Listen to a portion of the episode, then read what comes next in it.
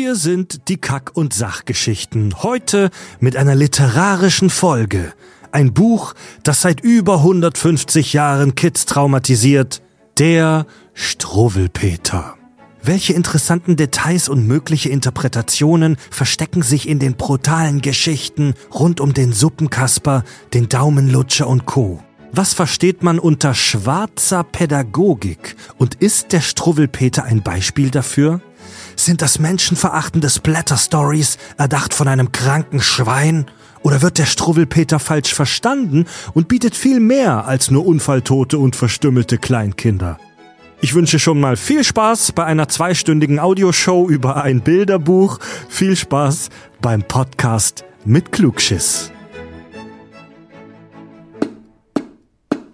Total banale Themen werden hier seziert. Scheißegal wie albern, hart analysiert.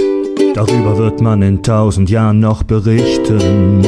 Das sind die Kack- und Sachgeschichten.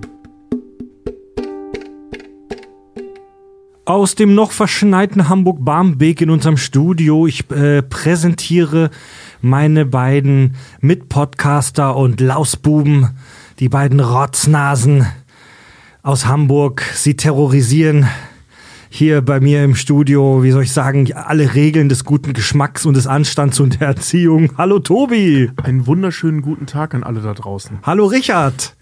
Ich weiß nicht, was ich sagen soll. Meine Mama hat immer gesagt, ich soll höflich sein. Und wenn ich nichts zu sagen habe, soll ich gar nichts sagen. Aber das mache ich nicht, weil das ist mein Beruf. Hallo.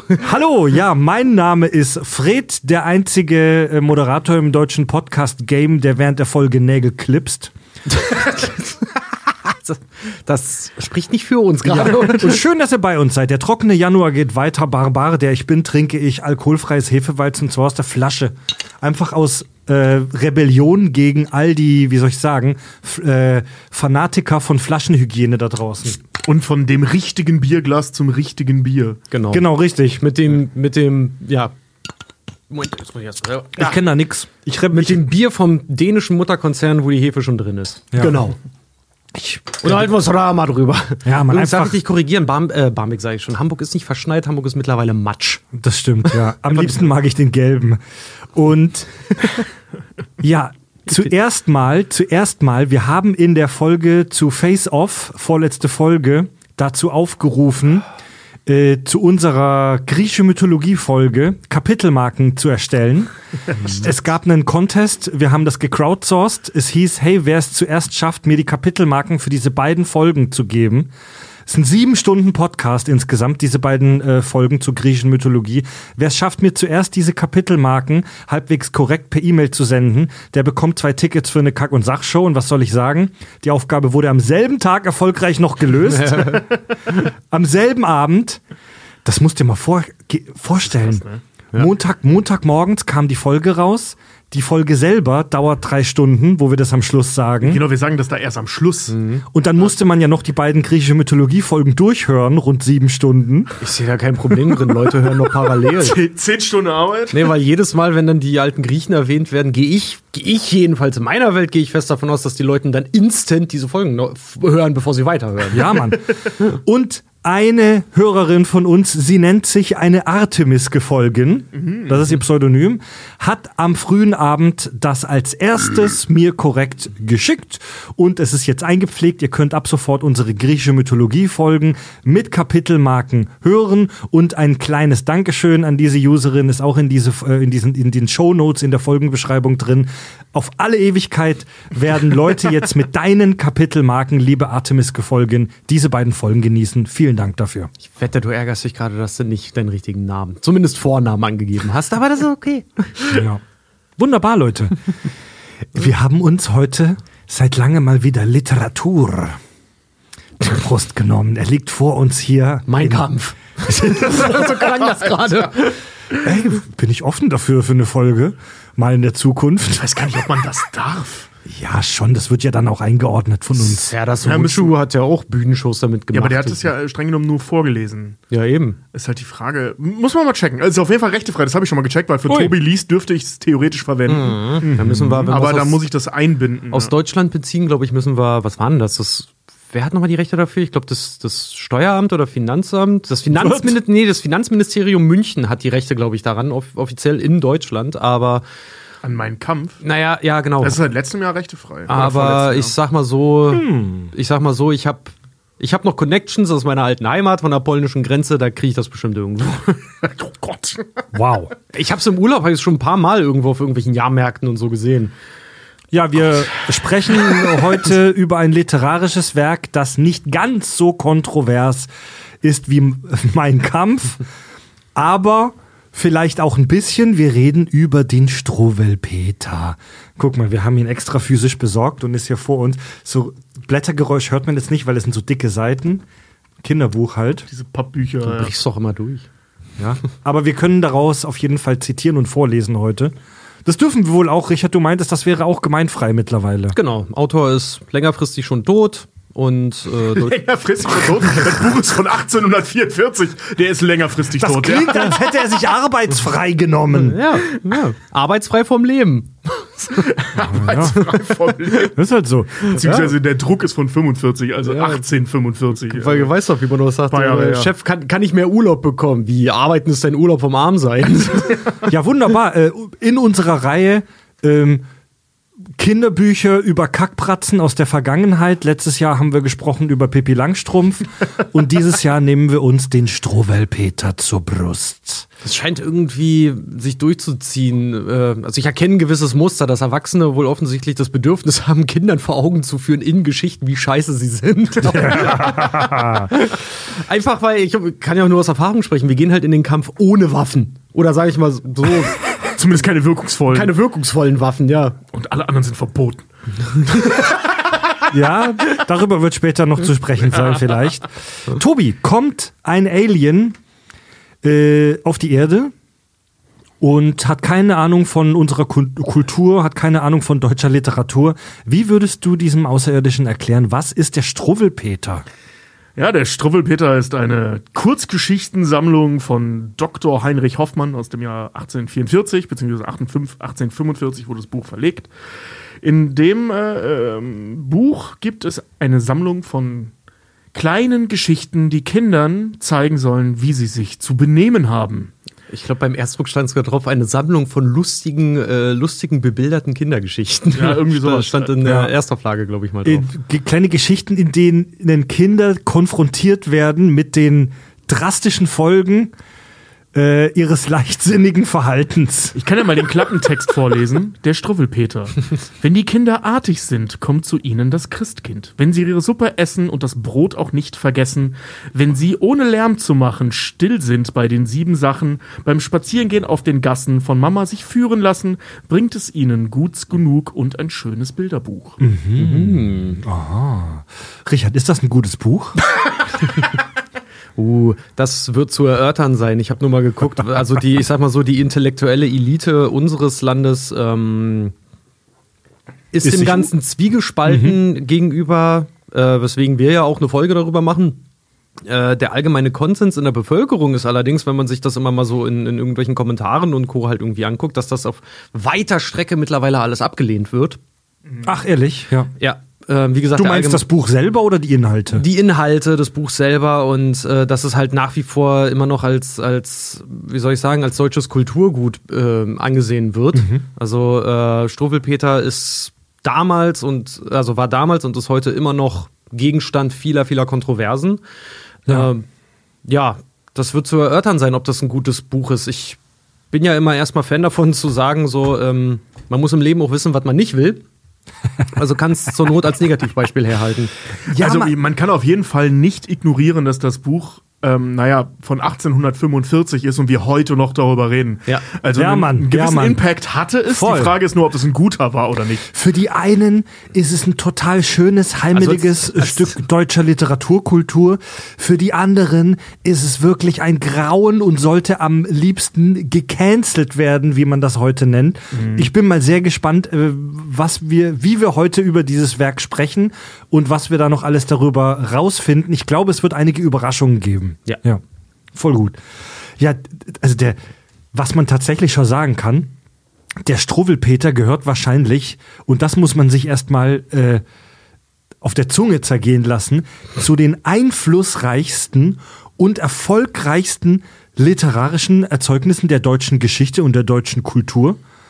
Äh, das Land der Dichter und Denker. Hier ist eines eurer erfolgreichsten. Ja, ey, naja, also ja? ist nicht ohne Grund bei Family Guy mal gelandet, ne? Ja, Hier ist a German, uh, German Good Night Story for Children. There was a boy. He was sucking his thumb. Mother said, don't suck the thumb. But he did. When mother, mother left. And then came a guy and cut off his fingers. Good night. so sieht's aus. Es gibt x Videos bei YouTube und Co., wo in irgendwelchen US-Late-Night-Shows äh, sich äh, deutschstämmige Amerikaner darüber lustig machen, was in diesen Geschichten so passiert. ja. Einige Namen der Protagonisten in der äh, Story sind in sogar in die deutsche, wie soll ich sagen, Umgangssprache eingezogen. Mhm. Ja. Zappel-Philipp-Syndrom. Zappel-Philipp, Struwwelpeter, Suppenkasper, äh, Hans Kuck in die Luft. Das mhm. sagt man heute noch im Jahr 24 völlig selbstverständlich zu Kindern oder auch unter Erwachsenen. Mhm. Ja. So, was für ein Zappel-Philipp oder sei kein Suppenkasper. ja, stimmt. Ja. Hans Kuck in die Luft Hans ist Kuck mir sehr häufig in meinem Leben begegnet. Oh ja, oh ja. Zappel-Philipp auch. Ja. Also mir. Ja. ja, mir auch. Also sind auch beides Worte, die ich mir schon anhören durfte von Lehrer oder Lehrerinnen. Mhm. Ja, Mann. Vor allem von Lehrerinnen fällt mir gerade ein. Von meiner Grundschullehrerin. Die hat mich gehasst. Aus irgendwelchen Gründen. Meine Französischlehrerin war auch immer, weil ich halt auch immer auf dem Stuhl, ja, gekippelt habe, ne? Das war noch nicht, lass Hab es kippeln, sondern war dann, weil da hieß es dann halt auch immer nur, hör mal auf mit, dem, mit deinem Zappelphilipp sein. Mhm. Ne, was bist du denn für ein Zappelphilipp? Voll, ja. Habe ich mir andauernd anhören dürfen. Zum für Zappel, Philipp, ja. Habt ihr, als, habt ihr als Kinder die Stories gelesen und gelesen, ja. vorgelesen bekommen? Schon, ja. oder? Oh, ich habe das, ja. das verschlungen. Wir hatten auch zu Hause so ein richtig abgegriffenes, abgegrabbeltes, äh, weißt du, wie so ein gutes Kartenspiel, weißt du, wo du noch, ja. oder noch den Handschweiß von 30, 30 Jahren äh, Skatrunde halt irgendwie merkst. So, eine, so eine Version hatten wir zu Hause und ich habe das als Kind, ähm, ich wollte Struffelpeter dauernd vorgelesen kriegen und, und, und hab's dann auch, hab mir auch die Illustration und sowas selber angeguckt, weil einfach. Was soll ich sagen? Ich hatte schon du immer. Du stehst auf Splatter. Nee, ich hatte einen Spleen schon immer fürs, fürs Makabere halt auch einfach. Ja. Und ja, ich bin ein Horrorfilm-Fan. Wahrscheinlich kommt das nicht auch von ohne. So. Also ich hatte auch so eine morbide Faszination als Kind für die Illustrationen. Ich fand die Geschichten cool. Ähm, weil sie irgendwie spannend waren und da ein bisschen mehr auf dem Spiel stand als bei den meisten anderen Kindernbüchern, mhm. was ja Teil des Problems ist und Teil des Diskurses um dieses Buch ist. Mhm. Mir hat es als Kind gefallen, es hat mich gegruselt wie Sau. Mhm. Ähm, die Frage ist halt, ob das eine gute Idee ist, Kindern Bücher zu geben, die einen, die Kinder gruseln. Aber wo, wo die Protagonisten auch so drastische Folgen erleiden. Voll, Dazu gleich ja. mehr. Ja. ja, also ich, das wurde bei uns zu Hause allerdings jetzt auch nicht so verwendet, von wegen hier liest das, sonst passiert das, mhm. ähm, sondern das war irgendwie bei uns wie so eine Gruselgeschichte halt. So, mhm. die haben wir als Gruselgeschichte gelesen. Ich finde halt auch, das fordert ähm, eigentlich auch in, in meiner Wahrnehmung, so wie ich es halt auch als Kind konsumiert habe, es fordert eigentlich eher so was soll ich sagen, das erzieherische Können von Eltern halt auch mal hier und da heraus. Deswegen finde ich gut, dass es zum Beispiel, also jetzt mein Standpunkt, finde ich gut, dass es, dass es das gibt. Das ist wie, weiß ich nicht, wenn sich Kinder irgendwas bei YouTube angucken und ich als Elternteil oder früher auch in den 90ern halt irgendwie eine mhm. Fernsehserie sehen und ich die scheiße finde, ne, mhm. dann sollte ich nicht losziehen und diese Serie verbieten wollen, sondern da ist meine Erziehungsarbeit gefragt. Mhm. Ja. Ja, ich hatte mich ja schon mal geoutet. Äh, in den frühen 90ern ähm, habe ich ja bei den großen Sommerfestspielen des evangelischen Kindergartens Kieselbronn äh, den bösen Friedrich gespielt. Man erinnert sich, die Flugblätter kursieren bis heute. ja. Und habe da aber auch nur noch vage Erinnerungen dran. Ich wurde gecastet einfach, weil ich Frederik heiße und das war nah genug dran an Friedrich und dann durfte ich da die imaginären Fliegen töten und den Hund verprügeln. Gute Zeiten, ne? Gut, richtig mal die Sau rauslassen auf, auf der Bühne. Ja, ja, ja. Und friert ja. er natürlich Method Actor durch und durch ist, hat wochenlang Fliegen gesammelt. Und Hunde verprügelt. Und Hunde verprügelt, damit er das richtig fühlt. Oh ja, Mann. oh Gott, ja, stimmt, du hast ja mal von den Dalmatinern deiner Oma erzählt, die haben richtig gelitten in der Zeit, ne? Was macht denn das Kind? Es bereitet sich auf seine nächste Rolle vor. Der böse Friedrich aus dem Struwwelpeter. Und als das Stück dann durch war, hat die gesamte Schule halt irgendwie Himmel und Hölle in Bewegung gesetzt, um Freda wieder rauszuholen. Ja, ganz Kieselbronn hatte keine Hunde mehr. Ja. Die sind alle weggelaufen vor Fred. Man ja. kann sagen, seitdem kursiert die Geschichte in Kieselbronn. Irgendwo ist der Hundefriedhof, den der Freddy angelegt. Eieiei. Äh, bevor wir zu den Geschichten, wir werden gleich lustvoll aus den Geschichten zitieren und über diese äh, sprechen. Vielleicht ein paar Worte zur Entstehungsgeschichte. Ähm, Es war das Jahr 1844. Äh, Dr. Heinrich Hoffmann war Arzt und Psychiater im 19. Jahrhundert und der arbeitete in der Freien Stadt Frankfurt, heute bekannt als Frankfurt am Main. Aschenbecher Und- der Nation. Und äh, hatte schon eine Menge gesehen, arbeitete im Leichenschauhaus, war Geburtshelfer in einer Armenklinik, er unterrichtete Anatomiestudenten, er war Direktor der Anstalt für Irre und Epileptische, so hieß das damals, Ja. Nervenheilanstalt. Naja, und Zappel Philipp Pro halt. ne? ja, Mann, Schwieriger Begriff, trifft aber den Kern der Sache. hatte, hatte, da auch, ähm, hatte da auch viel mit Kindern zu tun, so in seiner ärztlichen Karriere, war auch selber Vater und wollte damals 1844 seinem Söhnchen zu Weihnachten äh, ein Bilderbuch schenken und ging in die Bücherei und merkte, die Bilderbücher sind alle Shit, die ich hier präsentiert bekomme der damaligen Zeit. So, die waren anscheinend entweder voll lame, einfach nur so ein Bild von einem Stuhl oder von einem Segelschiff, ohne Story, ohne Kontext, ohne Beschreibung. Oder das andere Extrem, die bestanden nur aus einem Haufen Text und alle paar Seiten kam dann mal ein kleines Bild. Ich muss sagen, die Fühlbücher von meinem Sohn, die sind jetzt auch nicht irgendwie die literarischsten Ergüsse wie sie nur das Ja, gut. Nashorn. Aber da kannst du wenigstens fummeln. Da kannst du wenigstens fummeln. Und weil der Dr. Hoffmann hobbymäßig wohl schon seit längerem so, so kleine, wie nennt man das, so, so äh, Schmähzeichnungen und so weiter gemacht hat, was man halt so hobbymäßig im 19. Jahrhundert gemacht hat, so Karikaturen und sowas hat er gemacht. Die Memes des 19. Jahrhunderts. Voll, ja. äh, in diesem zeichnerischen Stil sind die Struwwelpeter-Sachen ja auch. Hat er einfach selber seinem Sohn so ein Kinderbuch gemacht und das tat er auch und schuf den Struwwelpeter, diese Geschichtensammlung. Und die kam wohl so gut an innerhalb kürzester Zeit in seinem Freundes- und Bekanntenkreis, dass ein, ein bekannter Verleger gesagt hat: geil, den Scheiß verlege ich. Und es wurde ein innerhalb kürzester Zeit im Deutschland der äh, 1800er ein brutaler Erfolg. Echt krass. Äh, mittlerweile ist der Struwwelpeter in über 500 Auflagen erschienen. Es gibt, Vater, es gibt Übersetzungen in über 40 Sprachen. Bis zu Hoffmanns Tod 1894 hat er sich fast eine Million Mal verkauft. Heute über 30 Millionen verkaufte Exemplare geschätzt vom Struwwelpeter und äh, gilt damit als eines der erfolgreichsten deutschen Kinderbücher aller Zeiten. Hat Gilt meint man gar wahrscheinlich nicht. als einer der erfolgreichsten deutschen Bücher aller Zeiten, oder? Ja, Wir, wir Deutschen haben echt einen Schuss, ey. Aber gut, es ist, es ist, ist ein Produkt, ey, es ist halt ein Produkt seiner Zeit. Auch Ja, einfach, ne? Muss man, äh, ja, darf man nicht unerwähnt lassen, dann halt in, Äh, in diesem Kontext. Mehr noch, äh, mehr noch. Also anscheinend ist es so, dass der Struwwelpeter, liebe Leute, wenn ihr wollt, macht parallel mal Internet auf und googelt Struwwelpeter. Das Buch kann man in, mit allen Inhalten komplett frei im Internet sich auch angucken. Ähm, der Struwwelpeter gilt, so wie ich das verstanden habe, im Prinzip als eines der ersten, wenn nicht sogar das erste Kinderbuch im modernen Stil, wie wir das heute kennen, wo Zeichnungen von Aktionen mit beschreibendem Text äh, gezeigt werden. Weil wenn du dir diese Zeichnungen anguckst, die sind ja, da gibt's so richtige, da siehst du die Leute, die richtig so Aktionen machen mit Bildern von Zwischenschritten und bei manchen Stories brauchst du den Text gar nicht, um grob zu verstehen, was da passiert. Ich habe sogar gelesen, dass für manche der Struwwelpeter als erster Comic gilt im Prinzip. Es ist ja Das hat ja was wahnsinnig Comic-eskes. Genau, und es ist ja, genau, alleine diese Panel-Aufteilung äh, ähm, na, Aufteilung immer.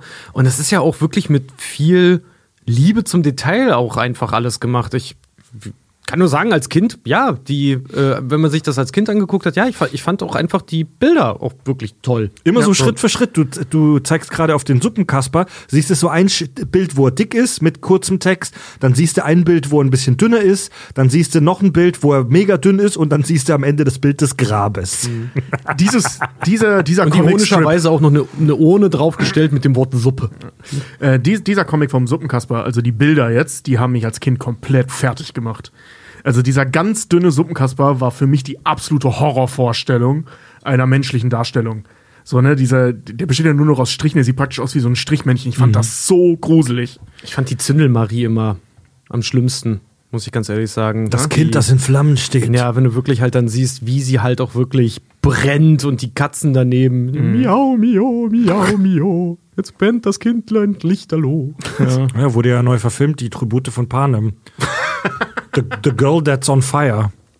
Ja. Rammstein haben dazu auch komplett, das haben sie ja öfter mal gemacht, die haben ja auch ähm, ihr, wie hieß der Song? Dalai Lama, glaube ich. Äh, da haben sie ja den, den Erlkönig gemacht. Und bei Hilf mir haben sie auch hier die Zündelmarie fast, fast eins zu eins in den Songtext gearbeitet. Die Struwwelpeter-Stories, die sind echt gemacht wie für einen Rammstein-Song, Alter. Echt so, ja. Wollt ihr die Marie in Flammen sehen? ja. Alter. Ja, wollt ihr die Marie in Flammen sehen? Oh, ey, und, die, und, alle, und alle, Franzosen riefen Guillotine, Guillotine. Im aktuellen Kontext ein ganz schwieriger Satz. Ja, oh ja, ja, ja. Weiter, weiter, so, weiter, weiter, weiter, weiter, weiter. Ja, Leute, lasst doch mal lustvoll durch die einzelnen Geschichten gehen. Zehn sind. Und wir können ja zu jeder Geschichte, falls wir haben, noch so ein bisschen Klugschiss oder Theorien absondern. Ich würde mal mit dem Struwwelpeter auf Seite 1 starten. Äh, hatte ich gar nicht mehr in Erinnerung. Der Struwwelpeter ist gar kein so Comic, das ist nur ein einziges Bild ja. auf dem Cover mit einem kurzen Text. Äh, ein Bild mit acht Zeilen Text. Ja, lies mal vor.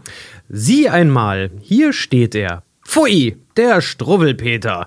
An den Händen beiden ließ er sich nicht schneiden, seine Nägel fast ein Jahr. Kämmen ließ er nicht sein Haar. Pfui, ruft da ein jeder Garsker Struwwelpeter. Das Bild beschreiben müssen wir, glaube ich, nicht. Das hat jeder von euch vor Augen. Ja. Tobi am Morgen nach unserer Tour. Ja, Dude mit viel zu langen Fingernägeln. Zerzaustem Haar. mit so einem richtig geilen Fro. Ja, mhm. Auch noch rote Fresse. Ja. Rot angeschwollenes Gesicht. Heute nennen wir die Hippies.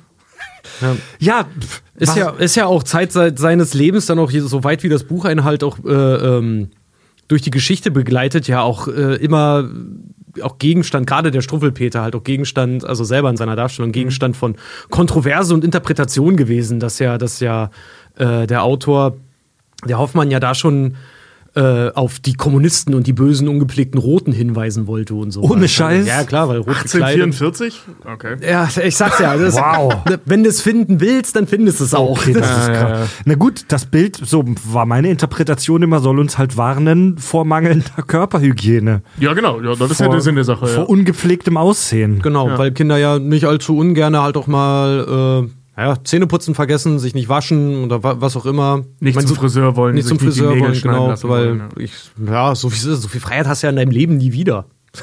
Sagen wir mal ganz ehrlich, weil irgendwann wirst du dafür halt geächtet. Ja, ja, Mann, und ich weiß, was die Fingernägel von meinem Söhnchen ausrichten auf nackter Herrenhaut. Das ist echt brutal teilweise. Mhm. Hier, die, die Stories haben ja alle, oder darauf können wir die auch so abklopfen, ja so das Ziel, praktisch dir so einen Tipp mitzugeben, dir irgendeine so Art von Handlungshinweis oder Warnung fürs echte Leben zu geben. Ja. ja. In dem Fall halt sehe ich aus wie Schlons. ist jetzt halt die Frage, ob das das richtige Mittel ist. Also die Geschichte ist ja die mit Abstand harmloseste von allen. Ja.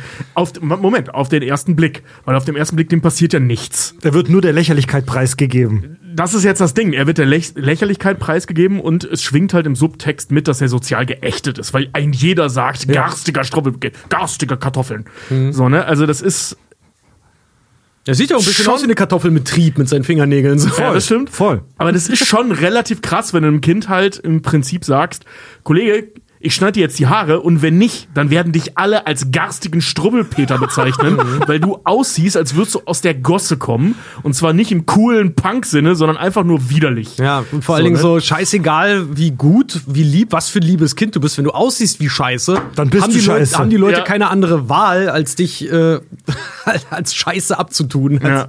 Voll. Also ist natürlich, ähm, ich sag mal, in einer Welt, in, in der es ähm, Bulldozer und Helikoptereltern gibt, natürlich ein Hinweis, den man so nicht mhm.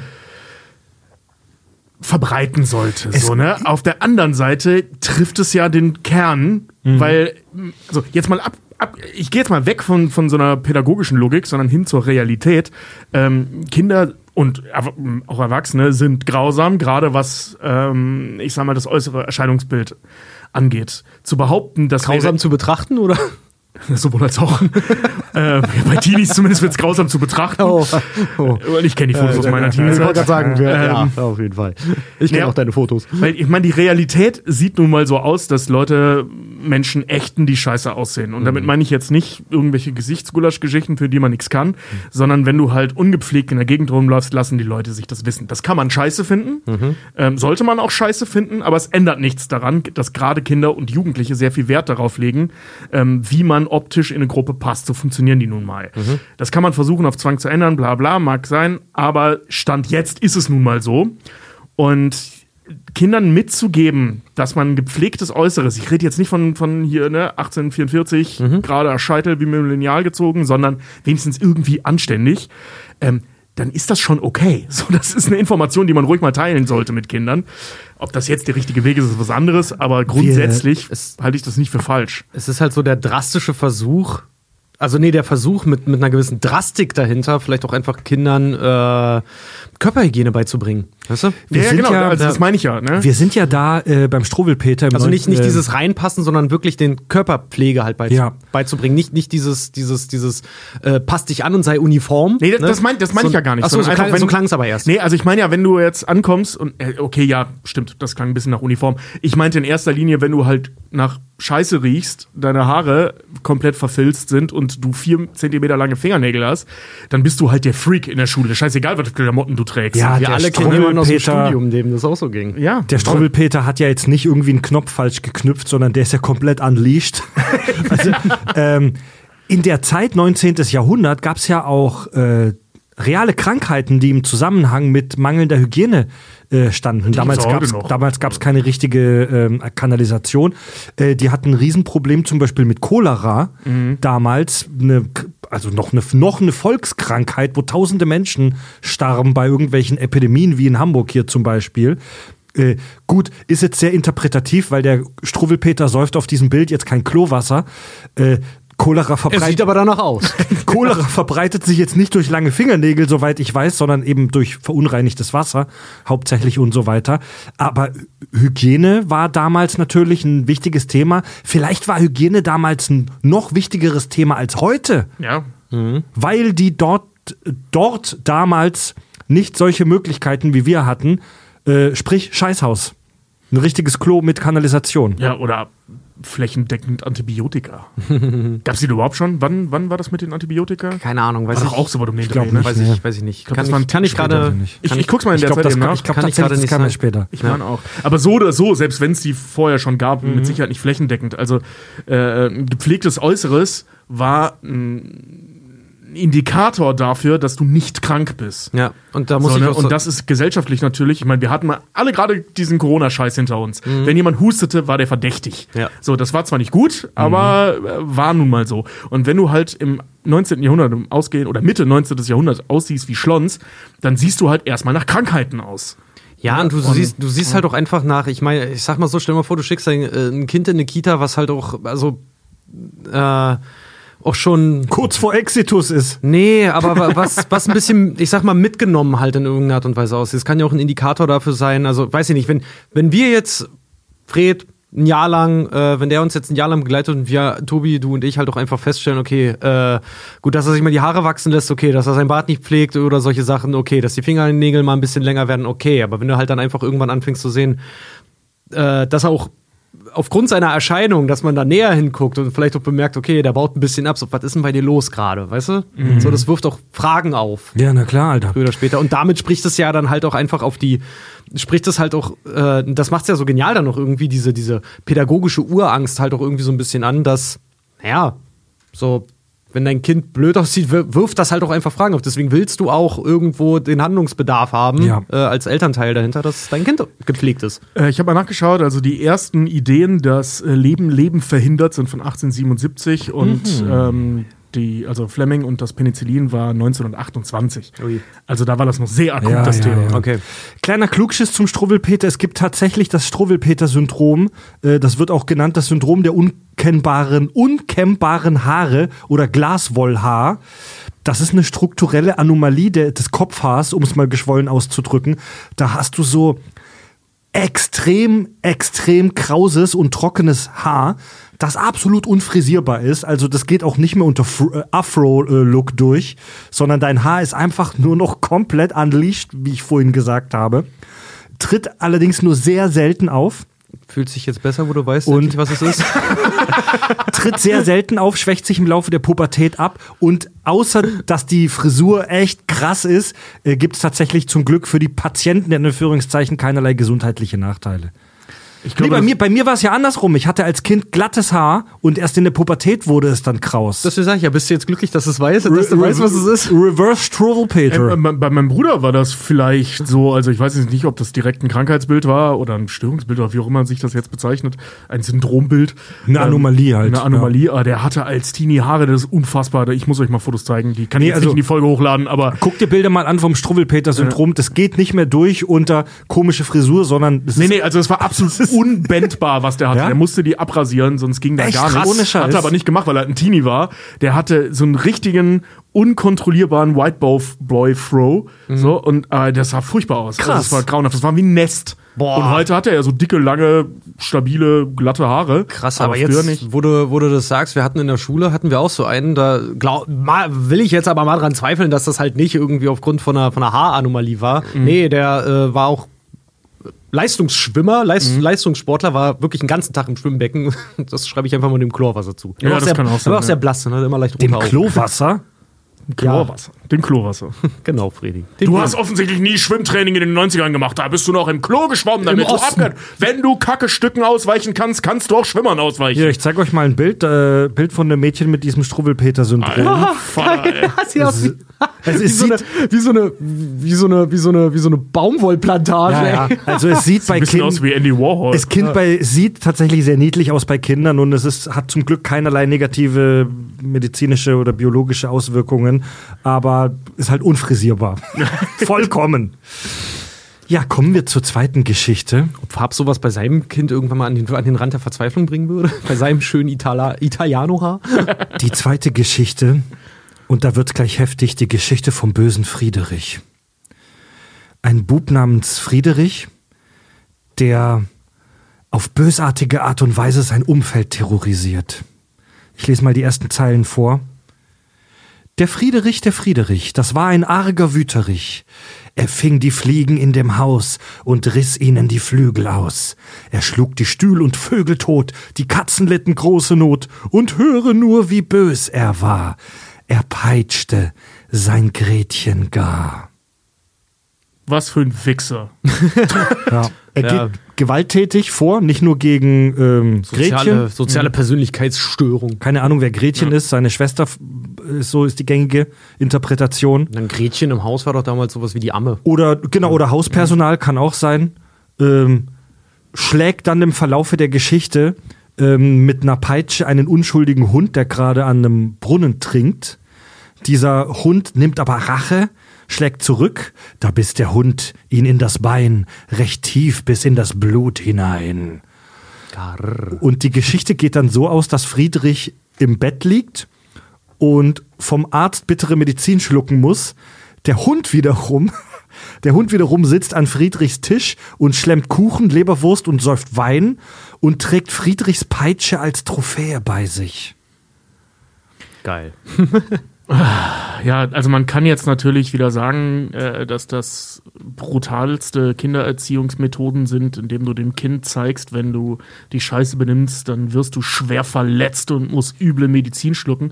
Auf der anderen Seite, ich weiß nicht, ob das, also ich will jetzt nicht sagen, dass es die richtige Geschichte für Kinder ist, aber Dinge, die Eltern vielleicht lesen sollten, falls ihre Kinder anfangen, ähm, Tiere zu quälen, Antisoziale Persönlichkeitsstörungen zu zeigen? Ja. ja, das sowieso, aber ich meine auch anfangen, also man muss ja nicht immer den, den nächsten Psychopathen großziehen, aber es gibt ja auch so Kinder, die auf die Idee kommen, Tiere zu quälen und das ist nicht so wahnsinnig geil. Das Also- Interessante an der Story ist ja auch, Jeffrey Dahmer? das fällt mir gerade jetzt auf, das Interessante an der Story ist, dass da keine Erwachsenen vorkommen, außer dem Arzt, der, am- der kommt, als es zu spät ist. Ähm, gut, Gretchen weiß man jetzt nicht, ob die Jugendliche ist oder Erwachsene. Ja, Sie sieht auf jeden Fall älter aus. Sie sieht er. schon älter aus, aber wo sind die Eltern von dem Bub? So, also Stimmt. Dem hätte vielleicht jemand früher Einhalt gebieten sollen. Also ich meine, wenn das ganze Dorf Bescheid weiß, dass du jedes Lebewesen, das dir in den Weg kommt, tötest oder auspeitscht. Es gibt eine Das steht nicht in der Struwwelpeter. Geschichte, dass das ganze Dorf das Es weiß, gibt aber eine Struwwelpeter-Verfilmung vom WDR aus den 50ern und die ist tatsächlich gar nicht mal unsehenswert. Die haben die Geschichten auch so ein bisschen ausgebautscht und verlängert und bei der bösen Friedrich-Geschichte, äh, da rastet der Schauspieler, der den Friedrich spielt, komplett aus, Mann. Der nimmt das Set komplett auseinander, der hängt sich an den Kronleuchter und reißt ihn ab, wirft Möbel, Möbelstücke, ich mach randaliere hier auch schon, wirft Möbelstücke mit Porzellan drin um, peitscht in so einem Freudentanz alle möglichen Leute und Tiere aus. Es ist eine Lust, ihm dabei zuzugucken. ärgerst du dich, dass du das nicht auch so gemacht hast mit der ersten Reihe dann so? während, während dem Theaterstück. Jetzt kommt Fred, Fred Hilke jetzt mit seiner Darbietung vom bösen Friedrich. Erste Reihe bitte Spritzschutz anziehen. Diese Geschichten sind ja auch immer voll überzogen, ne? Das ist alles voll. so karikativ überzogen. Also der rastet komplett aus, der Motherfucker. Das erste Bild von ihm, da steht er und hat so einen Stuhl drohend zum Himmel gehoben.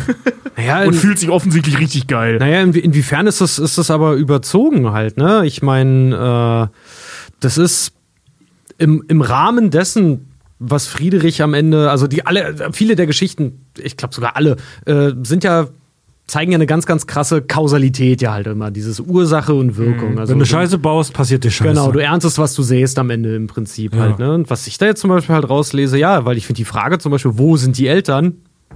Ganz genau, das Kind unterhält sich. Ich sollte mir aber als Elternteil die Frage Ja, stellen, wo, wo bin ich in der Geschichte? voll. Halt. Das kann man da super reininterpretieren, Und- das ist richtig. Ja, Mann, es ist Ja. keine Fabel für Kinder, sondern das ist für die Eltern so von wegen, ey, guckt mal nach euren Kindern und lasst die nicht den ganzen Tag alleine. ja, Eig eigentlich müsste man das Buch so äh, vermarkten, nicht als Kinderbuch, sondern als Elternbuch. So, Eltern, lest mal dieses Buch. ja. Als Zeigt- Präservativ so. Ja, zeigt euch, zeigt das nicht unbedingt euren Kann man Kindern, bei weil es ist den- teilweise echt brutal. Können wir bei den folgenden Geschichten auf den Aspekt ja mal auch achten. ja, ja. ja, das finde ich gar nicht schlecht. Also die Abwesenheit der Eltern bei der Geschichte des bösen Friedrichs ist echt auffällig. Ja, auf jeden Fall. Aber wie gesagt, das alles, was er, was er macht, ey, äh, ich würde mal sagen, bis zu einem gewissen Grad, wenn halt Eltern noch nicht, nicht mit dabei waren und sind. Ich meine, wir kennen ja alle diese, diese, weiß ich nicht, Jungs, also vor allem Jungs, äh, Jungsgruppen, die, wenn man irgendwie nicht direkt in einer großen Stadt oder ich, scheißegal, vergiss, was ich, was ich gesagt habe, halt überall, wo Ja. du halt irgendwie bist, wenn die sich halt treffen, einfach nur und deine Eltern denken, du fährst acht Stunden am Tag irgendwie mit einem Rad und ten Freunden ums Block, dabei gehst du halt irgendwie, weiß ich nicht, ein stillgelegtes Haus äh, untersuchen, äh, einer ratscht sich dabei noch irgendwie was kaputt, du schmiedest noch Geheimpläne mit deinen Leuten zusammen, was auch immer du dann halt irgendwie mit deinen Freunden machst. Und das ohne eine Supervision von einem Erwachsenen, ja, wenn der das schon längerfristig macht, natürlich ist. Weißt du, man, man guckt ja dann noch, wie weit man gehen kann. Vielleicht war das genau der nächste Step. Jetzt habe ich erst, weißt du, so, er, er vergeht sich ja die ganze Zeit immer erst an einem leblosen Objekt. Dann Dem fängt er an Stuhl. mit lebenden Objekten, die kleiner sind als er. Tiere. Dann fängt er an, vielleicht äh, Menschen anzugreifen, die, Gretchen. die nichts gegen ihn Ja, tun und- können, weil Und seine Arme oder und so. Ne? offensichtlich Katzen zu töten mit Steinen. Genau, und äh, der nächste Step, weil das alles erfolgreich für ihn war und kein Nervenkitzel da ist, als nächstes geht er an einen Hund und der wehrt sich halt. Und vor allem zieht offensichtlich los und Genau, sucht Dinge. Also die ähm, Abwesenheit der Eltern, wie gesagt, ist hier wahnsinnig prägnant. Ähm, spannenderweise, wenn du dir das letzte Bild anschaust, der Hund, der am Tisch sitzt, mit so einem Schlabberlätzchen um, zieht sich da so eine Wurst rein, trinkt Wein und so und hat die Peitsche dabei. Ähm, auch, auch bei dem Bild mit dem Arzt. Nirgendwo sind Eltern. Ja. Das heißt, als Elternteil, wenn man diese Geschichte liest, müsste eigentlich das als erstes auffallen. Ja, Mann. Und wenn Gretchen jetzt wirklich die, die Bezeichnung des Hauspersonals ist, ja, wenn man sich das Bild von ihr anschaut, sie trägt so eine weiße Schürze, hat auch so einen, so einen Putzlappen irgendwie in der Hand. Über das Frauenbild wollen wir jetzt nicht sprechen. Ähm, sie ist offensichtlich oder scheint etwas im Haus zu tun. Ne? Ob es jetzt die deutlich ältere Schwester oder ein, äh, wie gesagt, äh, Ja, Bedienstetenpersonal ist egal. ist, ist erstmal irrelevant. Aber wir haben hier ein Kind, das großgezogen wird von nicht seinen Eltern, der sich zu Hause komplett daneben benimmt. Und als er da fertig ist, alles zu töten, zu drangsalieren und zu zerstören, zieht er in die weite Welt, macht da das Gleiche, kriegt aber draußen auf die Fresse dafür von diesem Hund. Die Eltern sind wieder nicht da, was sie schicken scheinbar nur den Arzt dahin, gibt ihm irgendwas, damit er seinen Maul hält und der Hund kann sich benehmen, wie er will.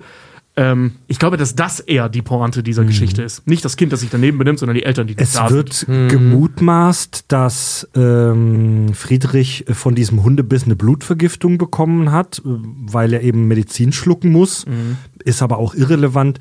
Ähm, wir wissen es nicht genau, was mit ihm danach passiert. Vielleicht hat er auch Typhus oder Tollwut oder. Hier, total spannend. Der Dr. Hoffmann, der Autor, der war ja äh, Psychiater. Ne? Der hat ja im 19. Jahrhundert so mit den ganz krudesten, frühen Ja. psychologischen Mitteln, äh, die es gab, hat er versucht, äh, Leute mit, mit psychischen Störungen vermutlich zu behandeln. Und auch darüber müssen wir in, folgen, in den folgenden Geschichten müssen wir ein Auge aufhalten. Der machte sich, davon geht man aus, damals wahrscheinlich schon Gedanken über äh, persönlichkeitsgestörte Kinder. Oder ich sag mal Kinder, bei denen im Kopf was nicht ganz klar läuft. Und Friedrich könnte ein Beispiel sein für ein Kind mit gestörtem Sozialverhalten, vielleicht ja sogar ein Kind, das in irgendeiner Art und Weise ein Trauma erlebt hat. Weil das, was der Friedrich da macht, das ist ja kein normales Sozialverhalten. Dass man reihenweise Tiere tötet, ohne jede Reue dafür und dann auch noch sogar Menschen und äh, Hunde angeht. Ja. Äh, Also, das ist kein normales, unartiges Kind, wie man jetzt in dem Kontext sagen würde, sondern ein schwer kein- gestörtes ja, Kind. Kannst du Ja. mir nicht sagen, dass das ein psychisch gesundes Kind ist? Ich finde es halt immer so geil, wenn man, weißt du, so, wie, wie lange gibt es das Buch jetzt? Wann ist es nochmal rausgekommen? Über Ach, 150 Jahre. über 100 1844. Über 150 Jahre und trotzdem gibt es auch Leute, die sagen, weißt du, so wenn Kinder sich irgendwie auffällig äh, verhalten, also, das, das gab's doch früher nicht. Ja. Das Boys so, be ne? Boys, ne? Ja, so, das gab's doch früher nicht, ja. Ihr, ihr Kind hat ADHS, nee, das, das gibt's doch gar nicht. Ah ja, guck doch mal. Guck mal, das Schriftstück von 1845. Ja, ihr scheiß Vollidioten, Alter. So, wir kommen schon. ja, von, von, ja, das ist ja aber von einem, Ar von einem Arzt. Ja, der Psychiater war. Ja, Argument zu Ende. Die nächste Geschichte heißt Die gar traurige Geschichte mit dem Feuerzeug. Das Mädchen Paulinchen ist, ja, Achtung, auch alleine zu Hause ohne Eltern. Sie findet eine Packung Streichhölzer und spielt damit. Trotz der Warnung von zwei Katzen macht sie weiter und setzt sich selbst in Brand. Miau, miau, miau, miau, zu Hilf, das Kind brennt lichterloh. Da steht halt auch direkt drin, ne? Paulinchen war allein zu Haus, die Eltern waren beide aus. Als sie nun durch das Zimmer sprang, mit leichtem Mut und sing und sang, da sah sie plötzlich vor sich stehen, ein Feuerzeug, nett anzusehen. Ei, sprach sie, ei, wie schön und fein. Das muss ein trefflich Spielzeug sein. Ich zünd mir ein Hölzchen an, wie's so oft die Mutter hat getan.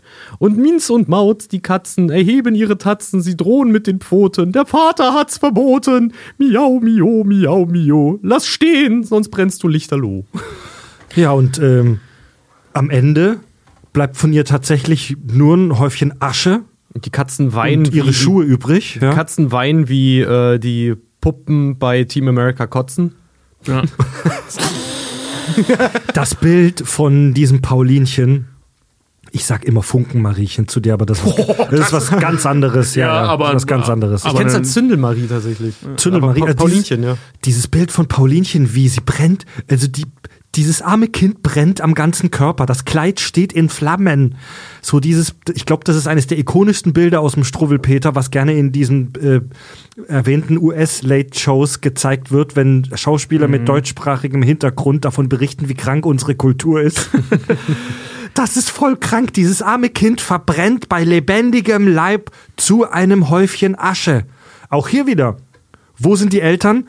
Das, und das Haus wurde nicht babysafe gemacht.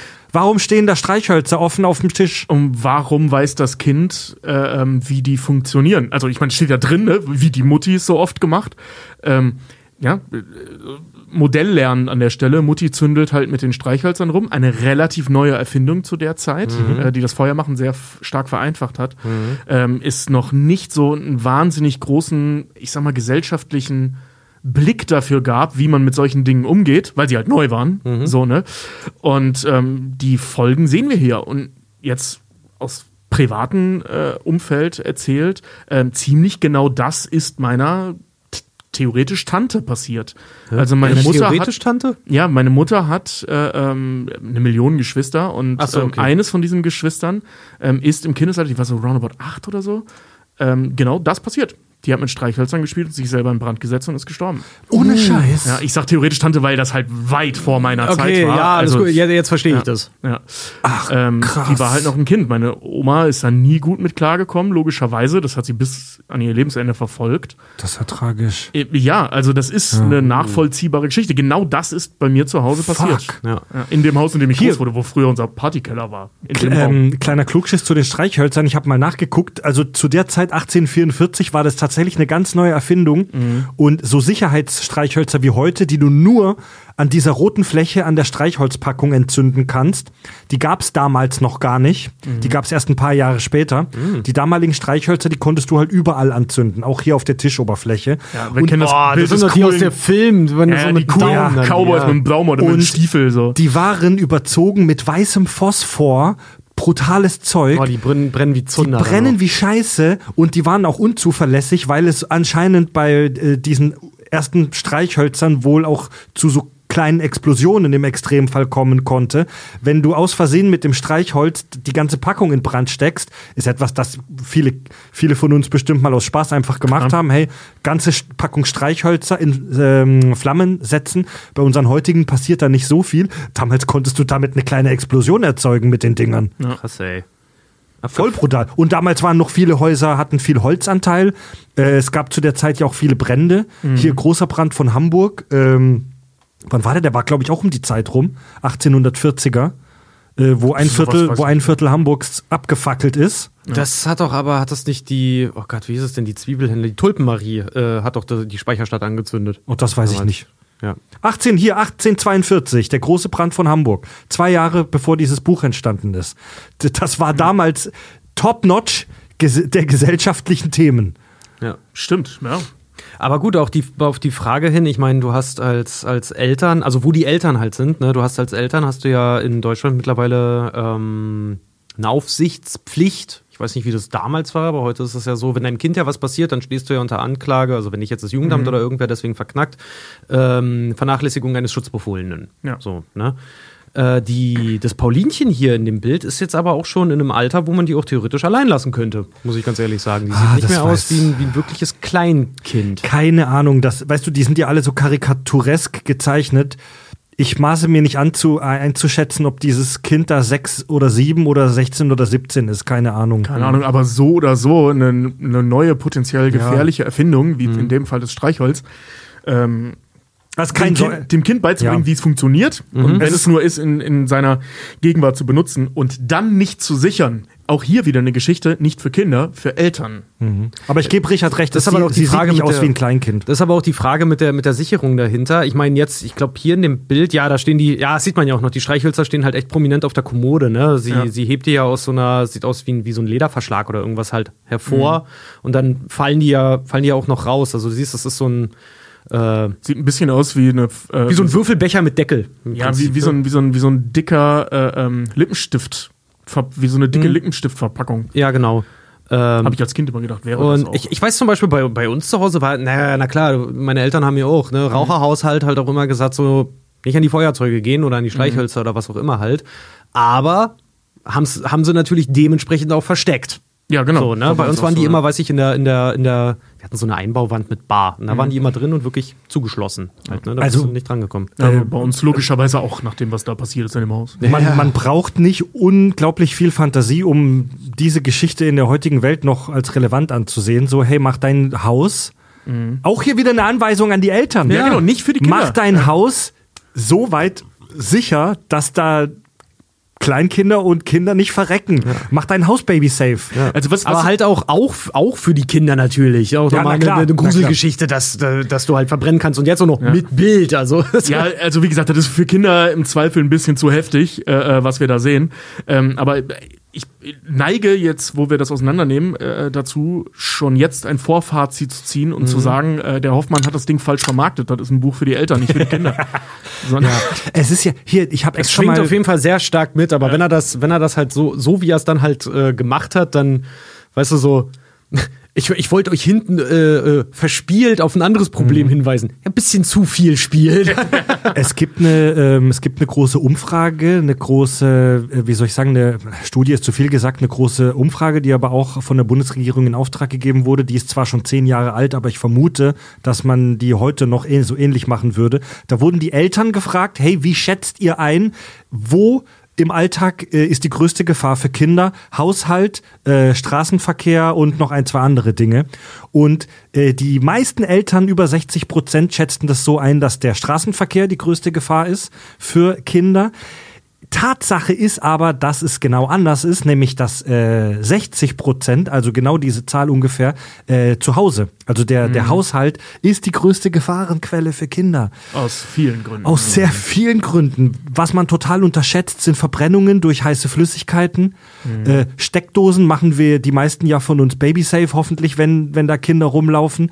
Die Wahrscheinlichkeit, dass ein Kind erfolgreich den Strom anzapft, ist zwar klein, aber wenn es passiert, dann ist die Kacke am Kochen. TikTok und Waschpots fressen, ja, Mann. Das kommt jetzt noch oben drauf. ja, das kommt jetzt noch oben drauf. Genau, Kindersicherung fürs Telefon Wird- und für die Waschpots. Wird unterschätzt, auch unter Erwachsenen. Voll viele Unfälle passieren äh, im, im Alltag. Die meisten doch sogar, oder? Ausrutschen in der Badewanne. Oh, das ist ja meine absolute Horrorvorstellung. Jo, aus meine der auch Dusche immer. zu kommen und Mhm. auszurutschen. Meine auch. Immer. Ich bin da so paranoid an der Stelle.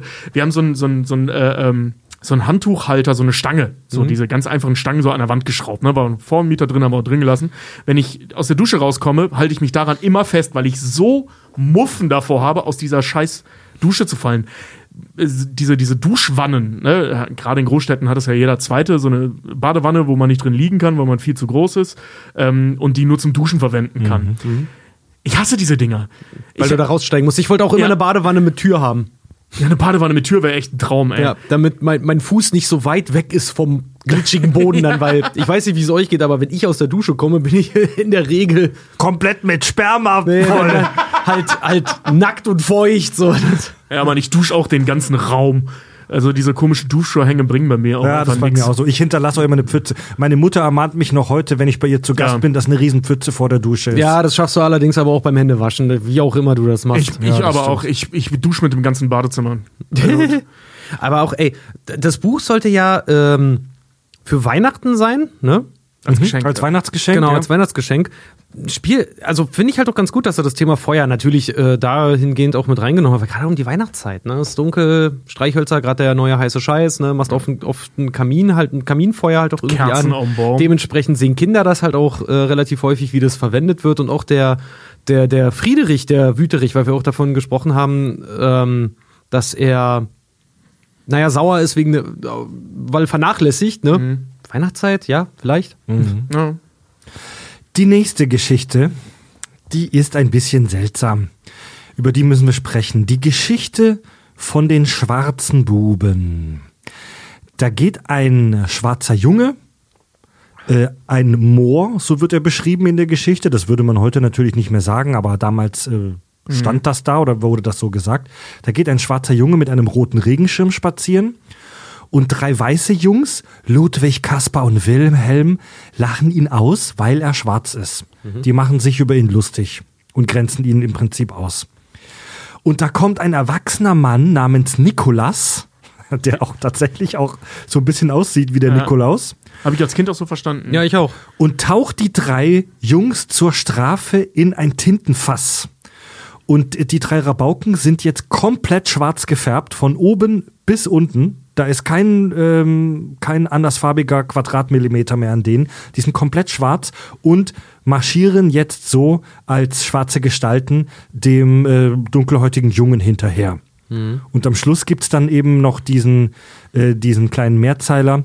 Du siehst sie hier, wie schwarz sie sind, viel schwärzer als das Mohrenkind. Der Moor voraus im Sonnenschein, die Tintenbuben hintendrein. Und hätten sie nicht so gelacht, hätt Niklas sie nicht schwarz gemacht. Ja, ähm, Auch wieder ein anderer Erwachsener, der hier die Erziehungsarbeit übernimmt. ja, zumindest eine sakrale Figur vor allem. Ne? Mhm. Also was hier jetzt, also meine fünf Mark zu dieser Geschichte sind im Prinzip eine gute Idee. Ich habe das als Kind tatsächlich äh, ähm, nicht so verstanden, wie man das in den Rezeptionen ähm, heute sehr häufig liest, ähm, dass das Schwarzsein die Strafe ist. Ich habe als Kind das immer so verstanden, dass der Perspektivwechsel die Moral der Geschichte ist. Also dass es keine Bestrafung gibt, sondern eine, Alter, ne, ich steck dich jetzt in, in wahrsten Sinne des Wortes, die Haut eines anderen und damit du siehst, wie sich das anfühlt, wenn du dich anderen Menschen scheiße gegenüber verhältst. Das ist auch das, was ich jetzt daraus lesen würde. Und Ja. nicht, dass noch schwärzer sein noch schlimmer ist. Also, ja, ja, in genau, dem Text weil- steht es allerdings ein ja. bisschen anders. Also das, Genau, du hast es ja gerade gesagt. Also Ja. die Moral von der Geschichte ist vermutlich, hey, diskriminiere keine Leute, die anders als du sind Genau. und keine Minderheiten. Zu dem aber, Zeitpunkt sehr modern, will ich mal aber es ist, Ja. es, ist, es ist schon sehr seltsam, dass die am Ende der Geschichte, dass die Strafe ist, dass die jetzt auch schwarz sind. Das ist sehr weird. Auch die Darstellung des schwarzen Ja. Jungen, ne, der da halb nackt, barfuß, in so einer roten Hose und im Schirm maximal merkwürdig durch die Gegend läuft, ist ein, äh, auch aus damaliger Sicht schon, also habe ich irgendwo zumindest gelesen, ähm, sehr rassistisches Bild. Das kann man nicht anders sagen. Ja. Ähm, das hat man auch damals wohl schon so empfunden, dass das ein bisschen Mhm. zu weit geht, also ein bisschen zu sehr der tumpe schwarze Arbeiterjunge. Ne, Im besten Falle so Arbeiter. dieses St- Stereotyp, ja. Genau. Ähm, ja, also die Geschichte ist aus heutiger Perspektive stark veraltet. Ja, Und zwar nicht im positiven Sinne. Es ist Aber die ja. Mhm. Idee des Perspektivwechsels ist nach wie vor eine gute. Und interessantes Detail, äh, hier auf dem, die Geschichte besteht ja im Prinzip nur aus äh, vier Bildern. Und auf dem ersten großen Bild, wo man ähm, den schwarzen Bub sieht und die äh, weißen Kackpratzen, die sich über ihn lustig machen, da sind so Verzierungen. Und in der ersten Auflage waren das nur irgendwelche Ornamente. Und in der Neuauflage, der ähm, Dr. Hoffmann hat 59 einige der Bilder nochmal neu und schöner äh, und bunter gezeichnet. In der Neuauflage sind das Davidsterne. Und man vermutet, dass der Dr. Hoffmann äh, mit diesem Davidstern in dieser Geschichte, wo es um Diskriminierung geht, äh, aufmerksam machen wollte auf die Situation der äh, Juden im damaligen Frankfurt. Weil da gab's ja, da gab's ja so ein richtiges jüdisches Ghetto damals in Frankfurt, die Frankfurter Judengasse, wo jüdische Mitbürger zusammengepfercht wurden und dort wohnen mussten und nirgendwo anders wohnen durften. Ja- Man vermutet, dass er damit darauf aufmerksam machen wollte. Er war ja auch Ehrenmitglied, glaube ich, im Korb, äh, Korb, Korb Ale- Alemannia. Alemannia? das weiß ich nicht. Ich weiß es aber. äh, und er ist nach sechs Jahren da ausgetreten, nachdem, sie, nachdem die sich geweigert haben, Juden aufzunehmen. Ah, oh, ach so. Ich, ha- ich habe tatsächlich gelesen, genau dieselbe Ge- Geschichte, äh, dass er Mitglied beim Freimaurerorden war. Das ist der. Das ist das. Ach Das so, okay. Mhm. okay. Achso, und dann ist er ausgestiegen wegen deren Antisemitismus, oder was? Ja. ja, weil die keine Juden mit aufnehmen wollten. Ah, Wichser, ne? Ähm, ja, Tja. also wie gesagt, die Darstellung und die Wortwahl ist im besten Falle veraltet. Auf jeden Fall problematisch. Kann man, glaube ich, so stehen lassen. Das ist eine Geschichte, die man heute Ja, so aber die- nicht mehr propagieren die, die sollte. Grund, die Grundstory als ist Kind auch aber immer mit am, am langweiligsten. ich auch. Ja, ich muss auch ehrlich sagen, dass ich jetzt auch kein Riesenfan der nächsten Geschichte bin. Die ist jetzt auch nicht das Highlight. Die Geschichte vom wilden Jäger. Äh, die handelt von einem Jägersmann, der äh, so unvorsichtig ist, dass er sich ins Gras legt und einpennt. Äh, und ein kleiner Hase, der sich im Busch versteckt, der klaut diesem Jäger die Brille und das Gewehr und beginnt dann auf den Jäger zu schießen. Und der Jäger kann sich im, im Kugelhagel des Hasen äh, im letzten Moment in einen Brunnen retten. Immerhin der Hase erwischt mit seinem Gewehr die Kaffeetasse der Jägersfrau. Genau. Und der Kaffee äh, der Jägersfrau fließt dann über das Hasenkind. Die Geschichte fand ich immer seltsam, weil da keine Kinder drin vorkommen. Ja, ich habe die auch Ja? nie so ganz verstanden. Äh, Für mich persönlich mahnt diese Geschichte dazu, aufmerksam zu sein. Lass deinen Scheiß nicht rumliegen. Ja, Mit gefährlich, So. also gefährlichen Waffen und Co. dann. Ja, aber warum dann den Hasen? Warum? Das hätte man auch theoretisch, das, das, weißt du, dann hätte theoretisch auch, weiß ich nicht, der Pfau die Streichhölzer entzünden können. Ja. Ne? In dem Ding. Was ich als, als Tobi und ich haben das Buch gestern, ist mal ein bisschen flexend durchgelesen. nee, aber haben das Buch gestern gelesen. Was mir, ähm, was mir dabei halt auch aufgefallen ist, weil mich hat das nämlich auch stutzig gemacht mit dem ganzen. Äh, wie es geschrieben ist, das auch noch am Anfang ist, halt heißt so, äh, die Geschichte vom wilden Jäger. Es zog der wilde Jägersmann sein grasgrün neues Röcklein an. Ne? Dass die Geschichte, und das ist jetzt, vielleicht ist es weit gegriffen, ich will es trotzdem einmal ausgesprochen haben, ähm, eine, ich sag mal so, eine Rechtfertigung für Leute ist, die na, ich sag mal, ein bisschen Lust haben, sich vielleicht auch ein bisschen femininer zu kleiden. Wir haben, Tobi und ich haben danach halt auch geguckt, wie Jägersleute zu dem Zeitpunkt halt auch ausgesehen haben und sein ganzes Outfit und alles, was er trägt, kommt ihm schon sehr nahe. Was mich halt nur da rauswirft, ist, warum bezeichnet er das Ding als Röcklein? Und seine Jägerstasche vor allen Dingen sieht sehr nach einer Frauentasche aus. Also Röcklein. Und dass, dass halt kein Mensch dazugeholt wurde, dass das vielleicht eine Kritik daran ist, kein Mensch dazugeholt wurde, eine ähm, ziemlich gemeine, also unverzeihliche Tat, jemanden äh, anzutun, der, also zu, zu verfolgen auch, der, Mhm. der halt sexuell anders, anders, anders geartet ist, Mhm. ne? sei es jetzt homosexuell oder trans oder was auch immer, äh, sondern diese Rolle halt einem Tier gegeben wurde. Boah, das finde ich schon echt arg interpretativ, aber Ich interessant. Also das äh, Thema Ja. Röcklein, also die, dieser ne, Waffenrock, Ro- G-Rock, Ausgeh-Rock und so weiter, das ist einfach ein Begriff aus der Zeit. So, ne? Also die Klamotten Ja, hat man so genannt. Ich weiß, mich, mich, mich, mich wirft halt nur diese, diese Tasche halt Diese so raus. weißt du, Tasche, es ja. gibt vor allen Dingen, er hat braune Hosen und braune Schuhe und alles das. Also es soll auch wirklich als, als Leder irgendwie erkennbar sein. Ne? Genauso diese, diese gelben Gamaschen, die er halt dann noch dazu trägt. Warum diese Tasche? Warum sieht die nicht, warum ja, ist das keine, warum sieht die nicht aus wie Leder? Ich weiß nicht, gab es damals schon das äh, ähm, äh, Phänomen Damenhandtasche? Oh, das ist interessant. Gab es das, Das überhaupt ist interessant. Das ist eine gute Frage, ob es das überhaupt gab. ich guck das mal nach. Also, ja, wie gesagt, das ist jetzt nicht die Highlight-Geschichte in dem Buch. Ähm, es gibt über die Geschichte auch die ähm, Vermutung, dass diese spezielle Geschichte gar keinen irgendwie moralischen Anspruch hat, sondern dass das einfach eine spaßige, spaßige Karikaturenstory sein soll, wo mal dem Schwachen äh, die Macht in die Hand gegeben Das ist wird. so die Michael Bay-Geschichte, da kracht's einfach mal. Ja? Ja? das ist halt so, ein- so ein Rollentausch, so ein Statustausch, weil der, der Gejagte wird plötzlich zum Jäger. Und das, was du in, allen, in jedem Bugs Bunny-Comic siehst, dass der, derjenige, der Schwache, in der niedrigen Position, im Niedrigstatus mal die äh, Mittel in die Hand bekommt, um den Ton anzugeben. Gibst du, du hast von Wolfgang den, den Podcast gehört. Es ist ein systemischer Wechsel von Arm und Reich, wo man einfach mal sieht, dass der Arme jetzt die Waffen in die Hand bekommt, sich an den Reichen zu Jawohl. Kack und Sachte, ideologiekritische Podcast. genau. Ja. Also, ähm, Tobi, was hast du über Damenhandtaschenblitz gegoogelt? Wikipedia hat an der Stelle. Also die, äh, die Idee der Google Handtasche. ist auch nur ein Container. Also die Idee der Handtasche äh, für Männlein und Weiblein ähm, gibt es schon seit der Antike. Ähm, also gab es einfach schon immer gefühlt. Ja? Seit Menschen Dinge mit sich rumschleppen, gibt es logischerweise Taschen. Und ähm, eben auch so Umhängetasche oder so Gürteltaschen und so ein Zeug. Und im 19. Jahrhundert, also da, wo wir jetzt äh, äh, hier sind, da hat sich, also laut Wikipedia Blitz äh, nachgeschaut, um 1805 hatten sich für Frauen, die, äh, äh, die das Mieder als Oberbekleidung trugen, Handtaschen endgültig etabliert. Ah, okay. 1846 wurde der Metallrahmen erfunden, sodass sich die Handtasche in Folge deutlich von ihren beutelförmigen Vorgängerinnen unterscheidet. Das heißt, ein Jahr nach der Verlegung und zwei Jahre nach der, dem Erscheinen dieses Buches ist so die klassische Handtasche, wie wir sie heute kennen, mit diesem Metallbügel, ähm, ein Ding gewesen. Aber das sehen wir da ja nicht. Also das ist so eine typische Umhängetasche einfach.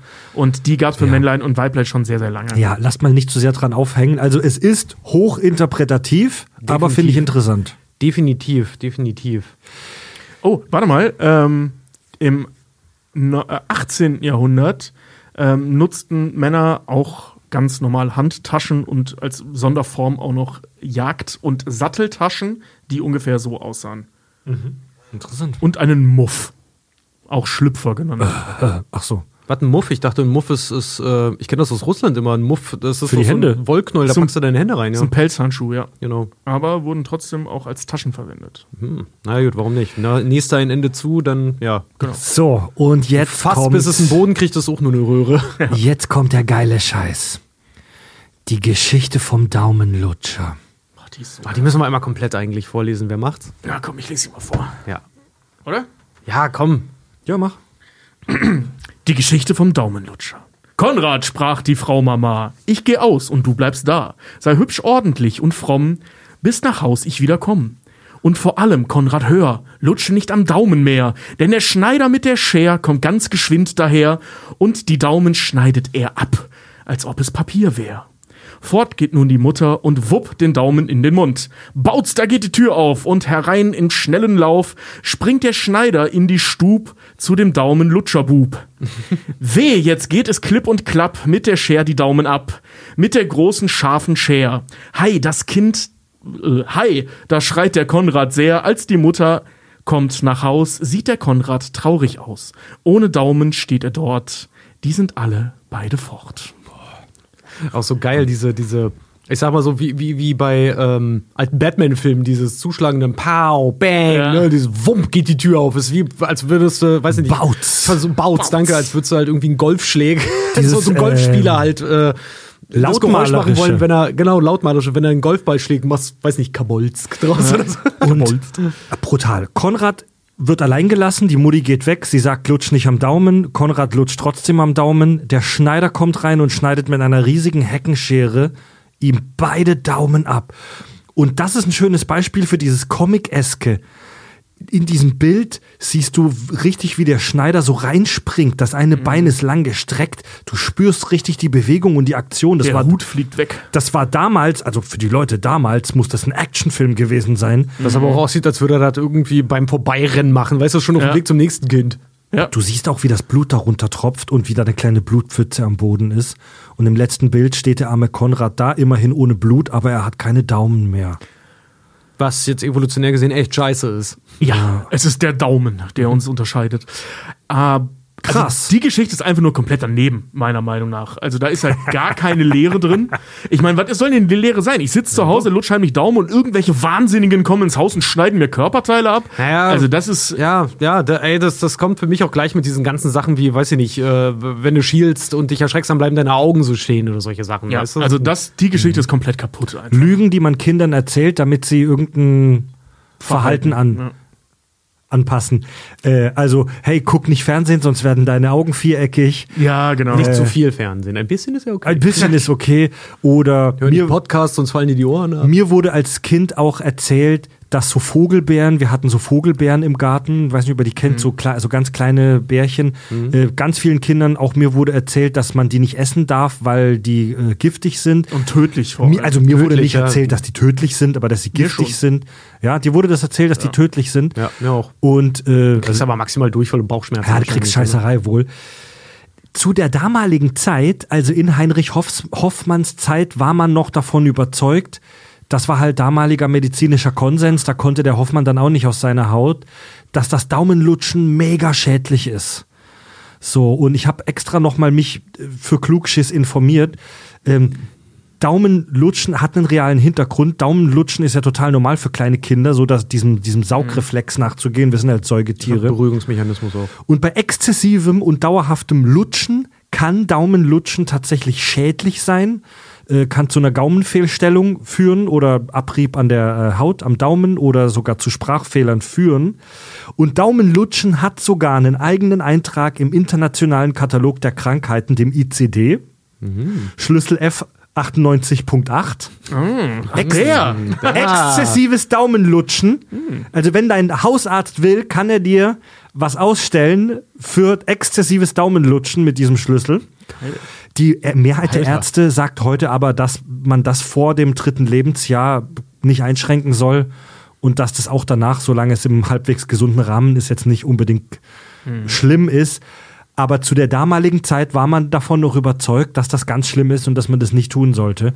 Und diese Story gibt dir halt zugegeben mit einem echt drastischen Ende, das dir angedroht wird, die Message mit, ey, lass dieses unerwünschte Verhalten. Dass das ein bisschen überzogen dargestellt wird, das bestreitet ja keiner. Also das Also erste ich- Mal, dass Eltern wirklich vor Ort sind.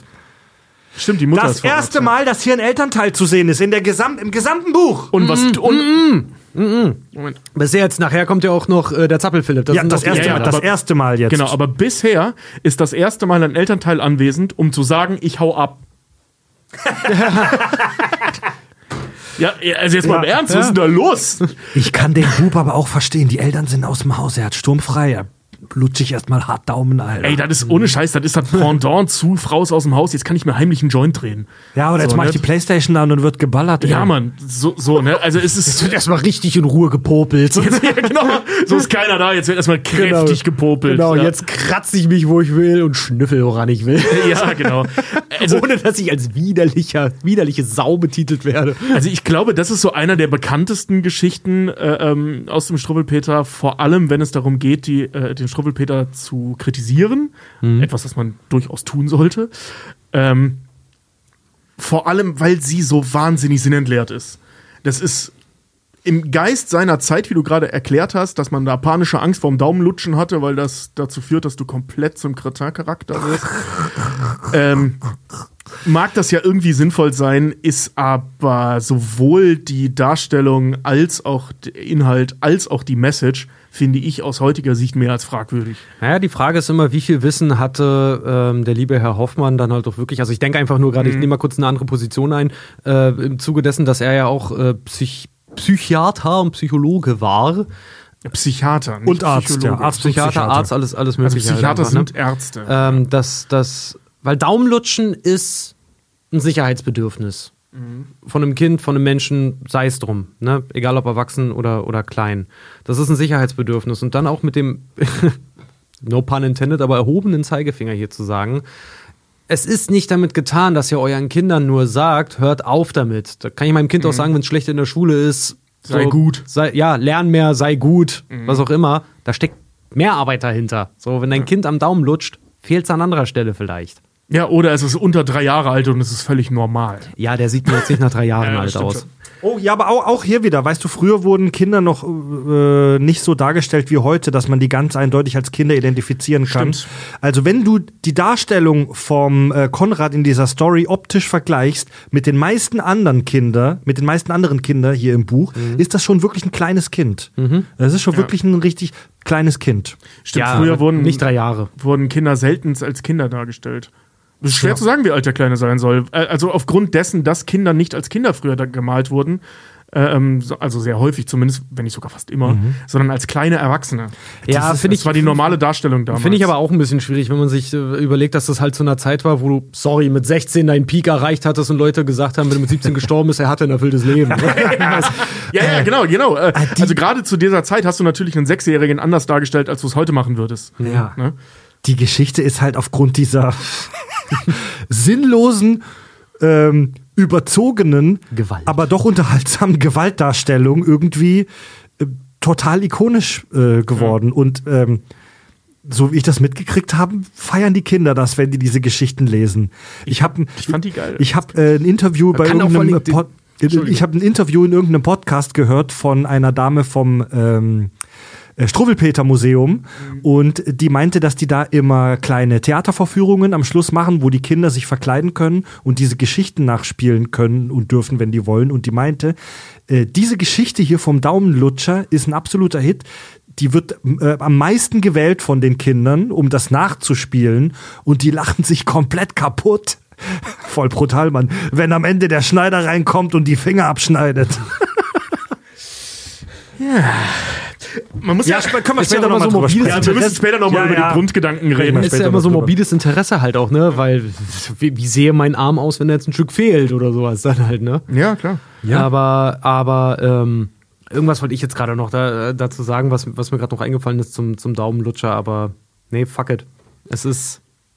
Es ist einfach wirklich eine, es ist so eine ultra brutale, sinnlose Aktion, aber es ist auch, ey, ey, Kinder, Kinder, Kinder, Kinder, äh, so, Kinder genießen ja auch morbide Sachen und so ein bisschen Nervenkitzel Voll. halt auch so, ne? Ja, aber es ist, also, wie gesagt, ich, also ich stehe der Geschichte komplett negativ gegenüber, weil äh, äh, übersetzt das auch mal, also jetzt nicht nur in einer Kindersituation, jetzt übersetzt das mal ins Erwachsene. Das ist jetzt nicht unbedingt ein Argument, aber ich finde den Gedankengang gerade ganz schön.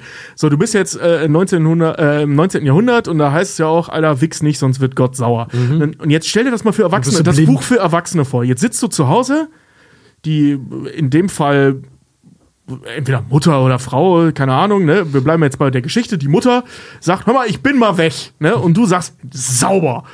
Du holst dir deine geilen 19. Jahrhundert, man kann den Knöchel sehen, Pornos raus und fängst richtig an Daumen loszulegen. Kino. Ja? Machst richtig Handvergnügen. Ja, dann ja? Daumenkino und dann geht's ab. Genau. Äh, machst das an und zack, kommt ein Typ rein, schneidet dir den Schwanz ab und rennt wieder weg. Alter, so, ne, was ist das für eine Geschichte? Welche Moral steckt Vor allem dahinter? ohne was zu sagen und Ja. rennt er auch wieder weg. Ja, ich meine, guck dir diesen? Das Schneider ist wie die Zahnfee. Ist halt, das ist halt der Daumensammler vom Dorf. Genau. Und bei dir da ist kommt halt irgendein Typ rein mit Zylinder und gelben Socken, schneidet dir den Schwanz ab und rennt weiter. Jetzt pass auf, in diesem Bild sieht man, dass der Schneider mit so einer Wucht reinspringt, dass ihm der Hut sogar noch runterfliegt. Ja. Jetzt pass auf, Der hat richtig Bock. der springt rein, schneidet die blutig die Finger ab und geht dann wortlos wieder raus, muss aber auf dem Rausweg noch seinen Hut einsammeln. Voll die peinliche Situation. Stimmt. Also, ähm, und weiter. Ja. Und rennt weiter zum nächsten Haus, um den nächsten den Schwanz abzuschneiden. Und wir kommen mal zur äh, nächsten Geschichte. Genau, weil Auftragsbücher sind voll für zwei Jahre schon. Ne? Die Geschichte vom Suppenkasper.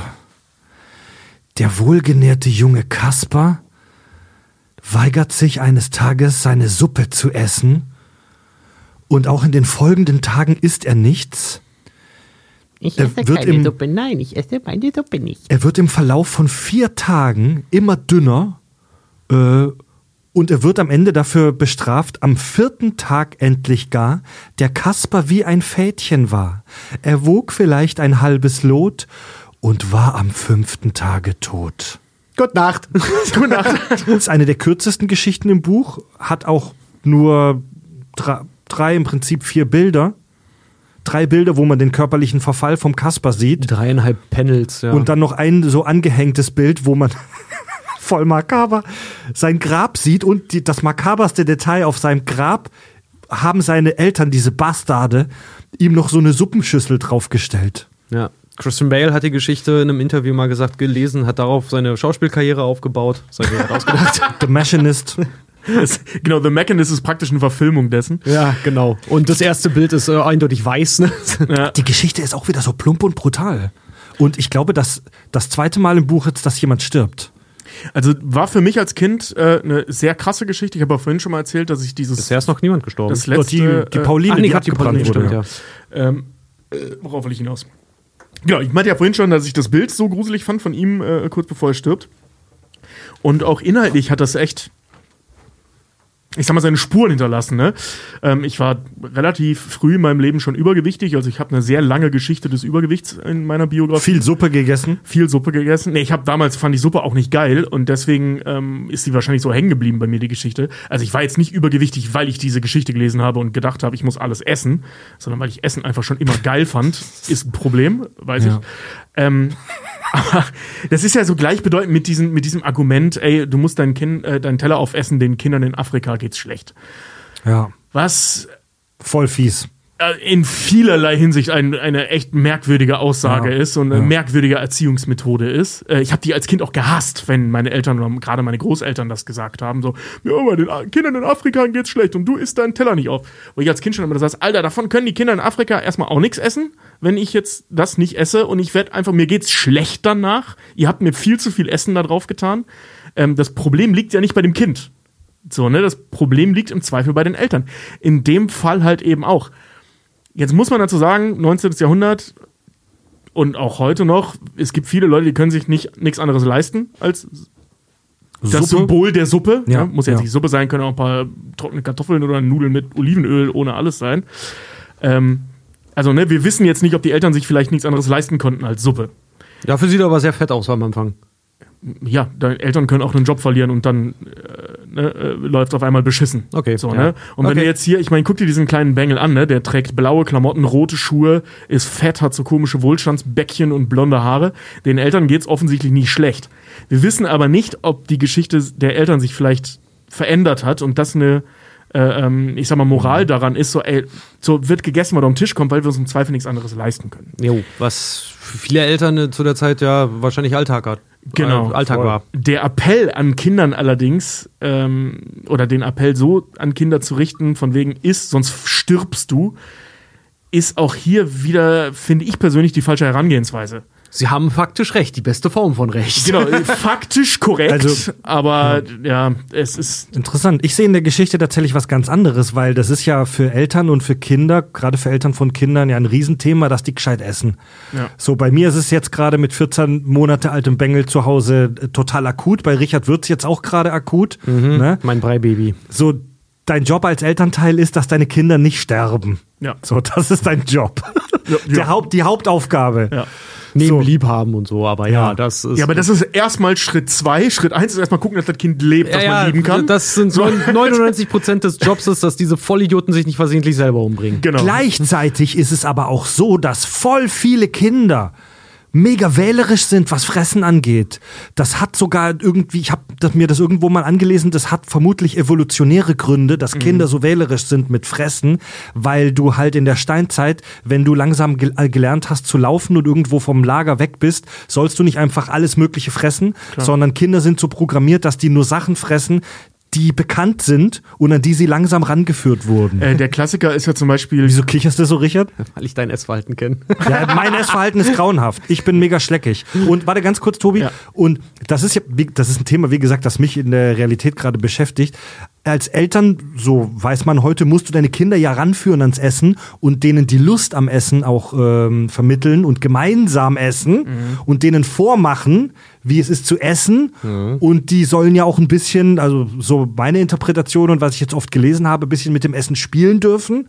Hat man ja früher total unterbunden, wenn Kinder mit Essen spielen. Heute sagt Mit dem Essen spielt man nicht. Heute sagt die Kinderpsychologie, hey, lass die. Äh, Es ist wichtiger, dass die die Leidenschaft und die Lust am Essen kennenlernen. Das Erfolgs äh, eins der Erfolgskonzepte von McDonalds. Nicht mit Messer und Gabel zu essen, sondern kannst die Scheiße in der Hand nehmen. Ja, Stimmt. Ja. Beim Suppenkasper in der Story sehen wir wieder keine Eltern, der wird komplett allein gelassen. Ja. Da sehen wir einen leeren Tisch, nur diese Suppe, mega karg. Dieses Kind wird einfach allein gelassen und das Essen wird hingestellt und dann hofft man, dass der isst, macht er aber nicht. Ja, ist halt auch so wieder, wieder dieses Leute mit hinstellen, dem Kind zu sagen, ist das jetzt? Ja. Damit ist es nicht getan. Genau. Und vor allem nicht, wenn es fades Essen ist. Ja. Ja. ich- musste daran denken, wie meine Eltern das Problem damals gelöst haben. Bei uns gab es zu Hause immer die Regel, also erstmal, ähm, wenn Essen auf den Tisch gekommen ist, I zu sagen, war dein Todesurteil, weil Essen ist nicht I. Es ist immer Ja, noch Essen. ne? so, ja. Es ist immer noch Essen. Ähm, es wurde aber immer sehr diplomatisch bei uns behandelt, wie ich, wie ich heute finde, weil es wurde immer gesagt, hör mal, alles, was auf den Tisch kommt, selbst wenn du das halt nicht magst heute, ne? Du kannst nicht einfach sagen, das schmeckt dir nicht, wenn du es nicht gegessen hast. Also unsere Regel zu Hause war immer, alles muss probiert werden, Ja. bevor man sagen kann, man mag es nicht. Ich hatte das zum Beispiel sehr, ich komme aus der Spargelregion, ich habe Spargel gehasst, ich hasse Spargel auch heute noch, weil irgendwann zu viel halt gab. Doch, ne? Aber ja, da war das dann halt auch so, so wenn es Spargel gab oder irgend sowas, dann hast du da deine zwei, drei Spargelstangen, sagst erstmal, oh, nee, bl, will ich nicht, sieht scheiße aus, irgendwie da. Nee, nee, nee, komm. Eine, Spa eine Stange wird gegessen mit was auch immer es dazu gibt. Und dann entscheidest du, ob es dir nicht schmeckt oder. Aber vielleicht geht das Problem vom Auch so mit Suppenkasper. Käse, weißt du, wenn Leute sagen, so generell irgendwie zu irgendwelchen Käse, nee, äh, mag ich nicht, der riecht schon oll. Nee, probier's. Vielleicht ist das Problem vom Suppe, Suppenkasper noch viel tiefer gelegen. Das ist, das ist für mich wirklich äh, ein, einer der ersten Brainfucks heute. ähm, der Struwwelpeter wird tatsächlich, kann als kinderärztliches Lehrbuch verstanden werden im historischen Kontext. Die Darstellung des Suppenkaspers, und das finde ich krass, gilt als erste literarische Beschreibung nicht nur in einem Kinderbuch, sondern insgesamt, als erste weltweit literarische Beschreibung der Krankheit Anorexia nervosa, Magersucht.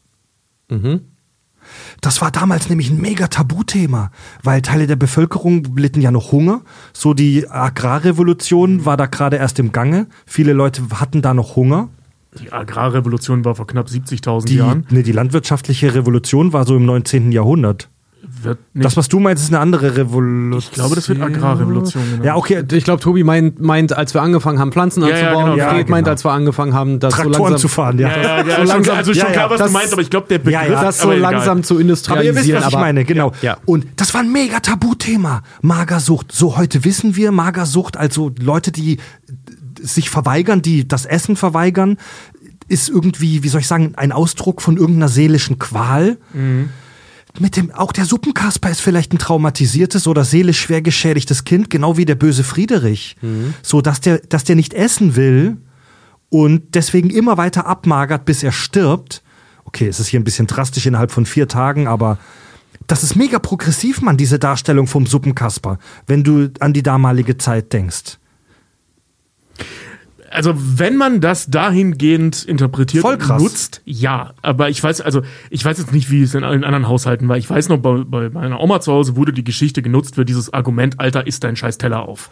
Ne, ähm, klar. Das ist ja auch das, was als äh, oberflächlich als augenscheinlich als erstes drinsteckt. Genau, aber wenn du dir halt, und Fred hat recht, wenn du dir die Geschichte anschaust, also sowohl das Setting, ja, dieser karge Scheißtisch mit dieser kargen Scheißsuppe, keine Eltern, alles ist alleine, schneeweiße, das ist eine richtig beschissene Situation, in, dieser, Kle- in der dieser Ja. kleine Fettsack Macht da keinen steckt. Bock auf Essen. Nee, also macht nicht nur keinen Bock auf Essen, das macht vor allem keinen Bock auf gar nichts.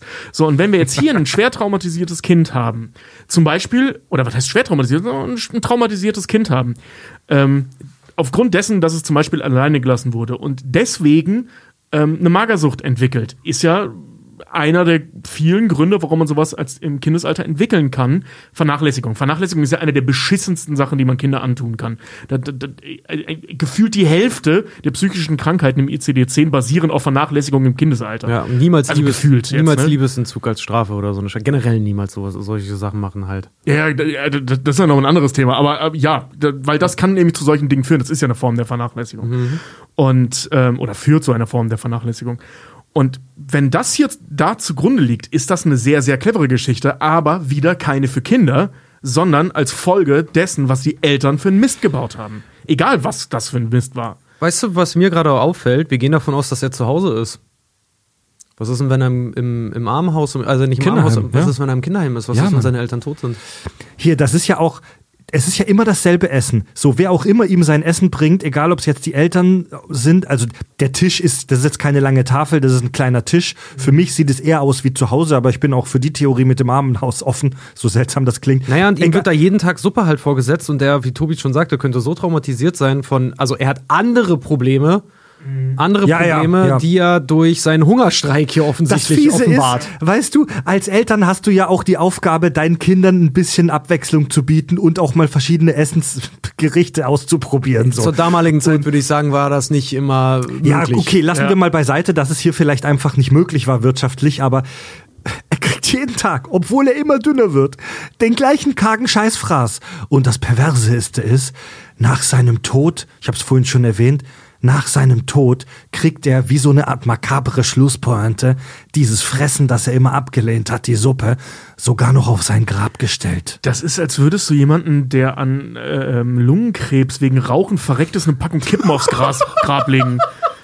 Nicht genauso, aber, äh, aber, Ja, aber schon ähnlich. Ja. So, so das, was dich getötet hat, lege ich auf dein Grab. Ja, aber im Zweifel, im Zweifel ist das ja auch so, weißt du, der ist ja nicht, der hat ja die Kippen geliebt.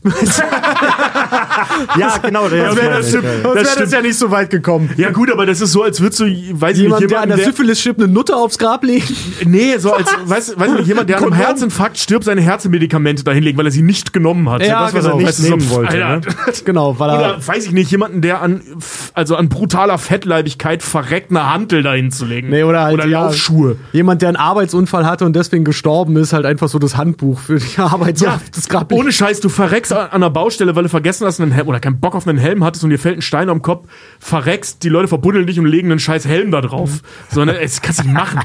Oder ein. Anschnallgurt, weil ein Kind verreckt ist, weil es sich nicht angeschnallt hat bei einem Autounfall. Ja, ich hab's verstanden jetzt, Tobias. Ich glaube, das ist der Grund, warum vielen Leuten vielleicht eine Bibel Also hingelegt wird, so von wegen, weil es gestorben, weil er ein Scheißtyp. Ja, also offensichtlich, wer auch immer seine Erziehungsberechtigten waren, das waren Arschlöcher, egal in welcher Form. Sie haben ignoriert, was für Probleme er hat und haben ihm nachher noch aufs Grab gepisst, indem sie die Suppe dahingestellt haben. ich hab's verstanden jetzt, Tobias. ich bin stinksauer wegen dieser Geschichte. Aber okay. ja.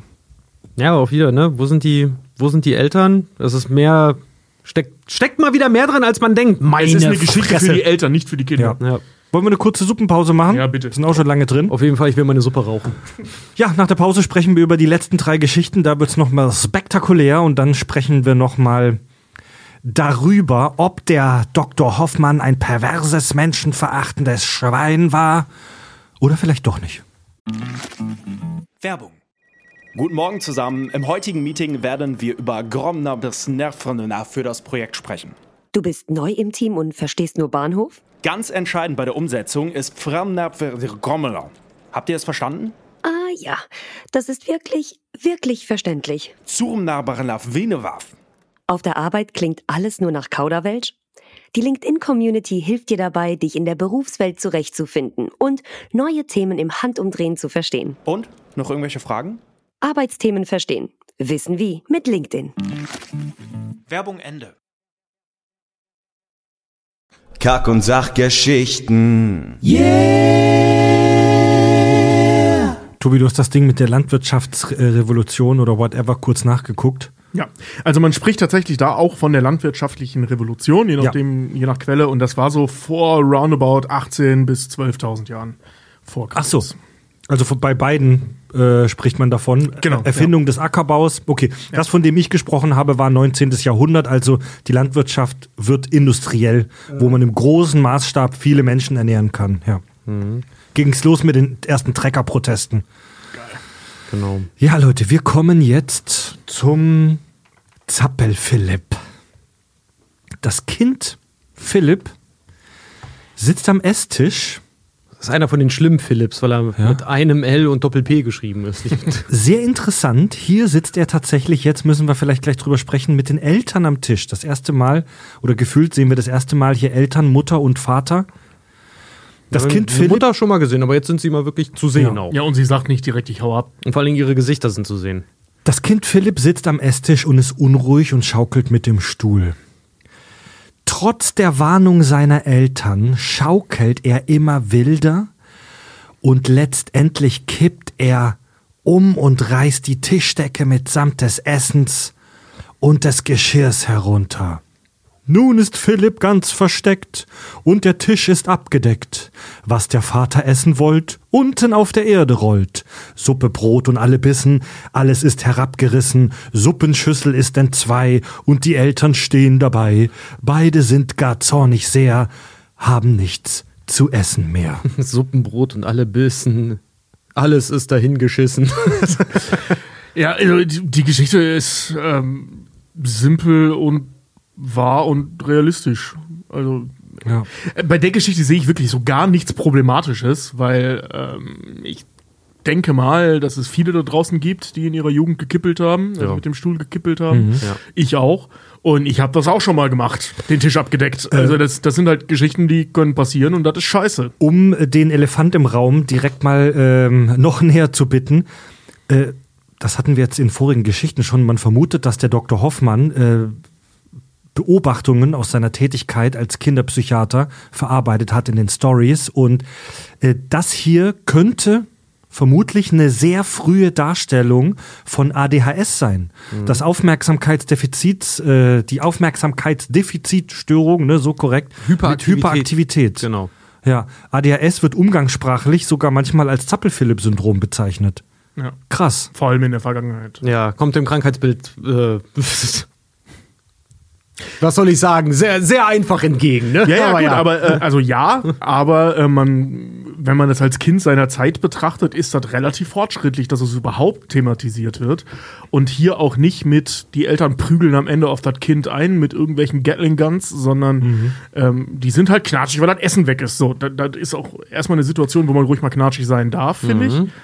Ähm, jetzt kann man sich wortklauberisch über das Wort zornig ähm, ich sag mal, unterhalten, weil Zorn ist ja im Prinzip die angewandte Form der Wut. ja? Also Zorn, Zorn ist ja aktiv, während Wut etwas Passives Ach ist. ja, Tobi. Jetzt Jetzt, kommt der- wieder Tobis, der Unterschied zwischen Wut und Zorn Nee, warte mal. Vortrag. Ach ja, stimmt. Beide sind gar zornig sehr, stimmt. Genau, ja. genau. Also, ne, dass sie Ja, da jetzt wahrscheinlich ja. rumpöbeln, vielleicht den Kleinen auch äh, schlagen, keine Ahnung, 19. Jahrhundert, ne, möglich. Ähm, davon sehen wir aber von all dem nichts. Wir sehen nur, wie die da am Tisch stehen und rumblöken, so, ne, weil, oder die blöken, doch, Vater hat einen Mund auf. der Wir sehen keine körperliche Züchtigung, wir sehen hier nur, wie der verunfallt am Ende unter der Tischdecke liegt. Ja, Genau. Vater sieht aber auf jeden Fall, mh, während Mutter noch den kargen Tisch inspiziert und äh, sich ihre Brille halt irgendwie hält und so, es so aussieht, als würde so den Vater auch zurückhalten, so mit einer Hand, ne? Aber der Vater weicht ja auch eher so zurück. so aufgeschreckt zurück. Also die Arme so in der Luft, das eine Bein angemingelt. Also er springt nicht nach vorne, sondern eher zurück. Ich sag mal, so hat mein Vater mal angesetzt, um mit mir zu schimpfen. Ja, Er hat auch mal ja. Bein angewinkelt, die Hände in die Luft geworfen. Wir ne? sehen nicht, was danach passiert. Hat seinen Proletariermantel zugeknöpft. Hier, zu der Zeit, wo das entstand, da, da gab es die Psychologie ja noch gar nicht. Nee. Ne? Also da, da war man noch über 50 Jahre davon entfernt, dass irgendwelche Pioniere äh, der Wissenschaft damit angefangen haben, psychische Krankheiten bei Menschen äh, überhaupt mal, wie soll ich sagen, darüber nachzudenken und die zu katalogisieren und die daran als- rumzuforschen. ja, sie als solche wahrzunehmen und nicht als, ähm, also in der frühen Medizin war es ja häufig so, dass psychische Krankheiten ganz normale, in Anführungszeichen, physische Gründe Ich hatte. wollte gerade sagen, jetzt kommt's wieder. Komm, sag's Zähne ziehen und den Kopf bohren. Ja, ja, danke. Ich wollte das nur abkürzen. Nein, Auch ein klassischer Tobi. Ja, aber ist so äh, schockierend und inter äh, wie interessant. Hier ist man, hier, Richard, du bist ja jetzt, du hast dich ja im Premium-Kanal geoutet vor ein paar Monaten. Du bist ja positiv diagnostizierter Zappel-Philipp. Äh, du hast ADHS. Und zu der damaligen Zeit, korrigier mich, war man ja noch jahrzehntelang davon entfernt, das als, äh, als Krankheitsbild irgendwo anzuerkennen oder zu, zu festzustellen.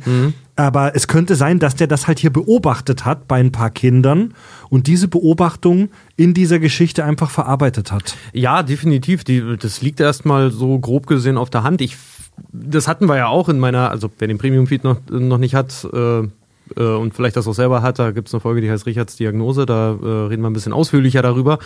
Ähm, wo Tobi ja zum Beispiel auch sagt, dass im Zweifel äh, es natürlich ein Krankheitsbild sein kann dann bei Kindern, aber auf der anderen Seite du vielleicht auch einfach ein aufgewecktes Kind halt hast. Ne? Ja. Also, dass er zappelt und also da, dass er da kippelt, muss jetzt nicht zwingend darauf hindeuten, dass er ADHS hat.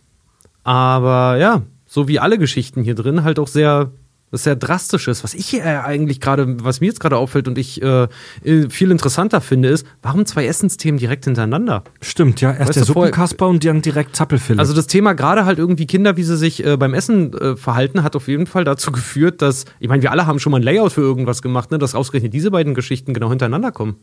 Gut, das Essen steht jetzt nicht im Vordergrund in der Story beim Zappel-Philipp. Die sind halt beim Essen ein heiliges Ritual der Familie. Und ja gut, aber das Essen ist schon sehr prägnant und am Ende, am Ende, ganz am Ende in den letzten Zeilen wird ja auch darüber geschimpft, dass das Essen jetzt nicht mehr gegessen werden kann. Warum auch immer, das lag nur kurz auf dem Boden, fünf Sekunden Regel, hebt Ja, das Zeug ich schnell auf. Mann. Die essen da ja nicht irgendwo in der Gosse neben dem viktorianischen Abendhaus. Das ist zu Hause, äh, Arbeitshaus, das ist zu Hause. ja Bei gut. dir aber auch nichts essen, was auf den Boden gefallen ist. Man, man darf aber, man Ich darf bin da knallhart, ich fress alles. Ja, fühle ich, geht mir Ja. auch so. Ja, aber das, das Ding ist halt, äh, wenn man das jetzt wieder im historischen Kontext betrachtet, äh, die konnten, also Mama und Papa konnten jetzt nicht nochmal eben schnell zu Rewe oder bei Lieferando was bestellen. Ne? Also das ist schon eine Zeit, wo Essen zu Hause zu Ja. haben ein größerer Akt war, als es das heute ist. Und vor allen Dingen kaputtes Geschirr. Wenn, Kaputtes äh, Geschirr, Kaputtes ja. Geschirr, war ein Riesending. also ich kenne da so Geschichten von meiner, von meiner Oma halt noch irgendwie, als ihr mal äh, ein Teller kaputt gegangen ist. Es ist riesen, einen riesen Stress zu Hause gab, dass jetzt ein Teller weniger halt da ist. Ne? Also da, Ikea und Co. gab es damals auch noch nicht. Also das war jetzt nicht so, dass du einen Teller für zwei Euro am Wühltisch gekriegt Übrigens, der Ja, Dr. da mussten Hoffmann, die Leute in die Minen gehen und Schweiße ihres Angesichts Teller ab, abbauen. abbauen, ja, die nach Hause bringen und dann mussten die das aus den Steinen rausgeschlagen und gefräst werden. Also Das ist- alles während minus 30 Grad und 5 hoch, Meter hoch der Schnee lag und der Ja. Senf in der Pommesbude umsonst war. Alles Ja. andere nur 10 Pfennig gekostet hat. Ganz genau, wo alles mit Senf getunkt wurde, weil da ist so viel Essig drin, dass du damit alles einlegen kannst und es sich lange hält. Ja, na klar. äh, übrigens zu der Idee mit dem äh, also beschwer dich nicht über deinen runtergerissenen- Top-Senf. Zu der Idee mit diesem umgekippten Tisch und dem runtergerissenen Tuch soll der Dr. Hoffmann gekommen sein, als er während einer äh, Schifffahrt beobachtet hat, wie äh, ein besoffener Matrose äh, umgekippt ist am Tisch und die ähm, Tischdecke mit sich gerissen hat. Geil. Ey, ich will zu der ADHS, Genau. Kinder sind eigentlich auch nur kleine Besoffene, ja. Ja, Mann! ähm, ich will zu der ADHS nochmal noch mal was sagen. Ähm, wie gesagt, also das Krankheitsbild selbst war damals einfach noch nicht erforscht. So, ne? Also da, eine, ich sag mal, sinnvolle Darstellung einer psychischen Krankheit aus der Zeit ist zu erwarten, ist dämlich, weil die gab es einfach nicht. Ja. Ähm, Nichtsdestotrotz ist das, ist das, äh, ähm, also die Darstellung dessen eines Hyperaktivitätsproblems. Jetzt kann man sagen, ja, okay, das Kind ist vielleicht einfach nur aufgedreht und hat kein Problem. Allerdings, wenn es kein Problem gibt, lohnt es sich nicht, eine Geschichte zu erzählen. Das heißt, wenn das schon erzählt wird, dann basiert das auf einem Problem. Das ist jetzt nicht Klein Philipp, der einmal gekippelt hat und einmal bei dem einen Mal Scheiße gebaut hat, sondern du erzählst eine Geschichte nur Verstehe, dann, wenn es ja. akut ist. Ja, das heißt, der wird es immer wieder machen. Genau, weil es fängt ja schon an mit, ob der Philipp heute Genau. still wohl bei Tische sitzen will. Also Stimmt. das ist ein wiederkehrendes Problem. Genau, also es ist in irgendeiner Form chronisch, sag ich mal. Also das heißt, wir sehen hier schon die Beschreibung eines Problems und nicht eines Einzelfalls. Und deswegen die Interpretation, dass wir hier über eine hyperaktive Störung, wie auch immer geartet, sprechen, ähm, liegt schon auf der Hand. Oder liegt in der Natur der Sache des Geschichtenerzählens. Genau, dass da halt einfach, ja, auch wieder, ich sehe da auch wieder Handlungsbedarf bei den, bei den Eltern. Dann halt auch, ne? Dass halt nicht nur versucht wird, den Kindern, sollte er nicht nur sagen, sitz still am Tisch, sondern könnten andere Ursachen Ja. vielleicht sogar sein. Gut, dazu Also, muss man ja. aber sagen, das ist, das ist jetzt so eine der ersten, wenn nicht die erste Geschichte, wo ich persönlich sage, ich sehe da jetzt kein Fehlverhalten bei den Eltern in der Story, weil die sitzen da ja erstmal nur zu Tisch und bitten ihren Sohn darum, nicht zu schaukeln und zu trappeln und zu zappeln und zu gaukeln, wie es in der Geschichte heißt. Wieso? Sie hätten ihn noch anketten und füttern können. Ja, richtig. Das wäre wahrscheinlich der Zeit entsprechend. ja, that's how we Ah, Vielleicht sind die Geschichten auch in der falschen Reihenfolge. Der Zappel-Philipp ist das Prequel zum Suppenkasper. So, Das erste Kind. pass auf, nachdem der Suppenkasper, äh, nachdem der Zappel-Philipp mehrmals so den Tisch abgeräumt hat, jetzt gehen wir an die Geschichte zurück, musste er in der Zukunft seine Suppe alleine essen. Oder der Zappel-Philipp ist an einem Tag, wo er ganz besonders heftig gekippelt und gefrohlockt und was da nicht alles steht, äh, äh, äh, getan hat.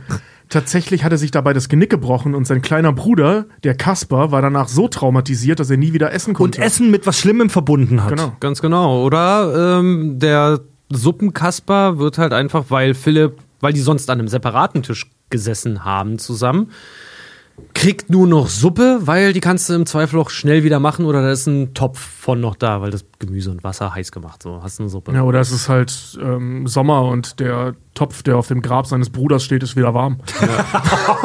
Fantheorien zum Zappel-Philipp. Ähm, also hier, unsere Fantheorie ist übrigens, wenn ich das hier richtig sehe, wahnsinnig, ist hier wahnsinnig belegbar. Schaut euch mal die genau, das, das, das Struwwelpeter CU. Ich rede hier gerade.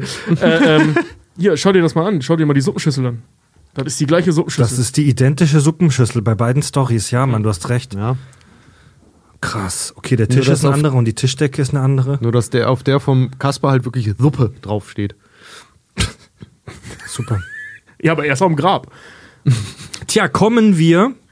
Ach, das war's? Okay, na gut. Ja, die Geschichte ist harmlos. Also die ist Ja. wirklich harmlos. Du hast ja auch keine Bestrafung. Du hast weder Belohnung noch Bestrafung. Du hast ja nur einen Tatsachenbericht. So, er saß da, Ja, hat ja. gekippelt und ist umgefallen. Wo ist der Schneider, der ihm deswegen jetzt die Arme abtrennt? Genau, deswegen ist die Geschichte so ein bisschen so, die fällt halt hinten rüber. Witzig, no pun intended.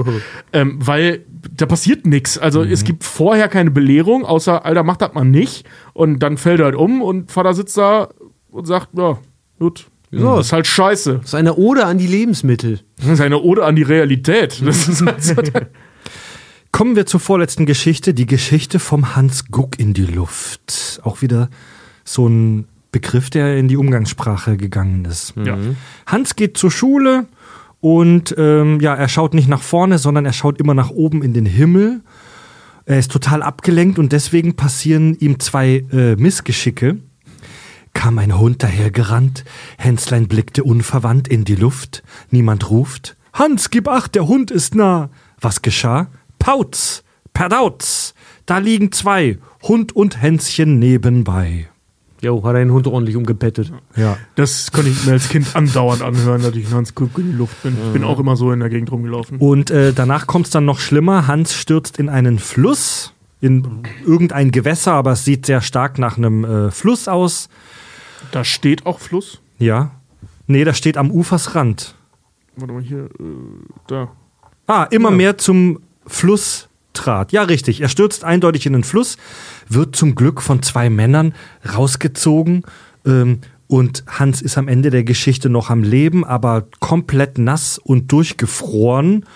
Und äh, ja, wird Seine zu- Mappe schwimmt weg. seine Mappe schwimmt weg und das Schlimmste, äh, die Fische im Fluss lachen ihn aus. Jo. Finde ich mit die schönste Geschichte. Ehrlich? Ja. Das ist auch eine der Geschichten mit den meisten Bildern, und relativ viel Text tatsächlich. Also Han, Hans Guck in die Luft finde ich eine echt schöne Geschichte, weil auch hier wieder keine Eltern äh, mit, mit dabei. Ne?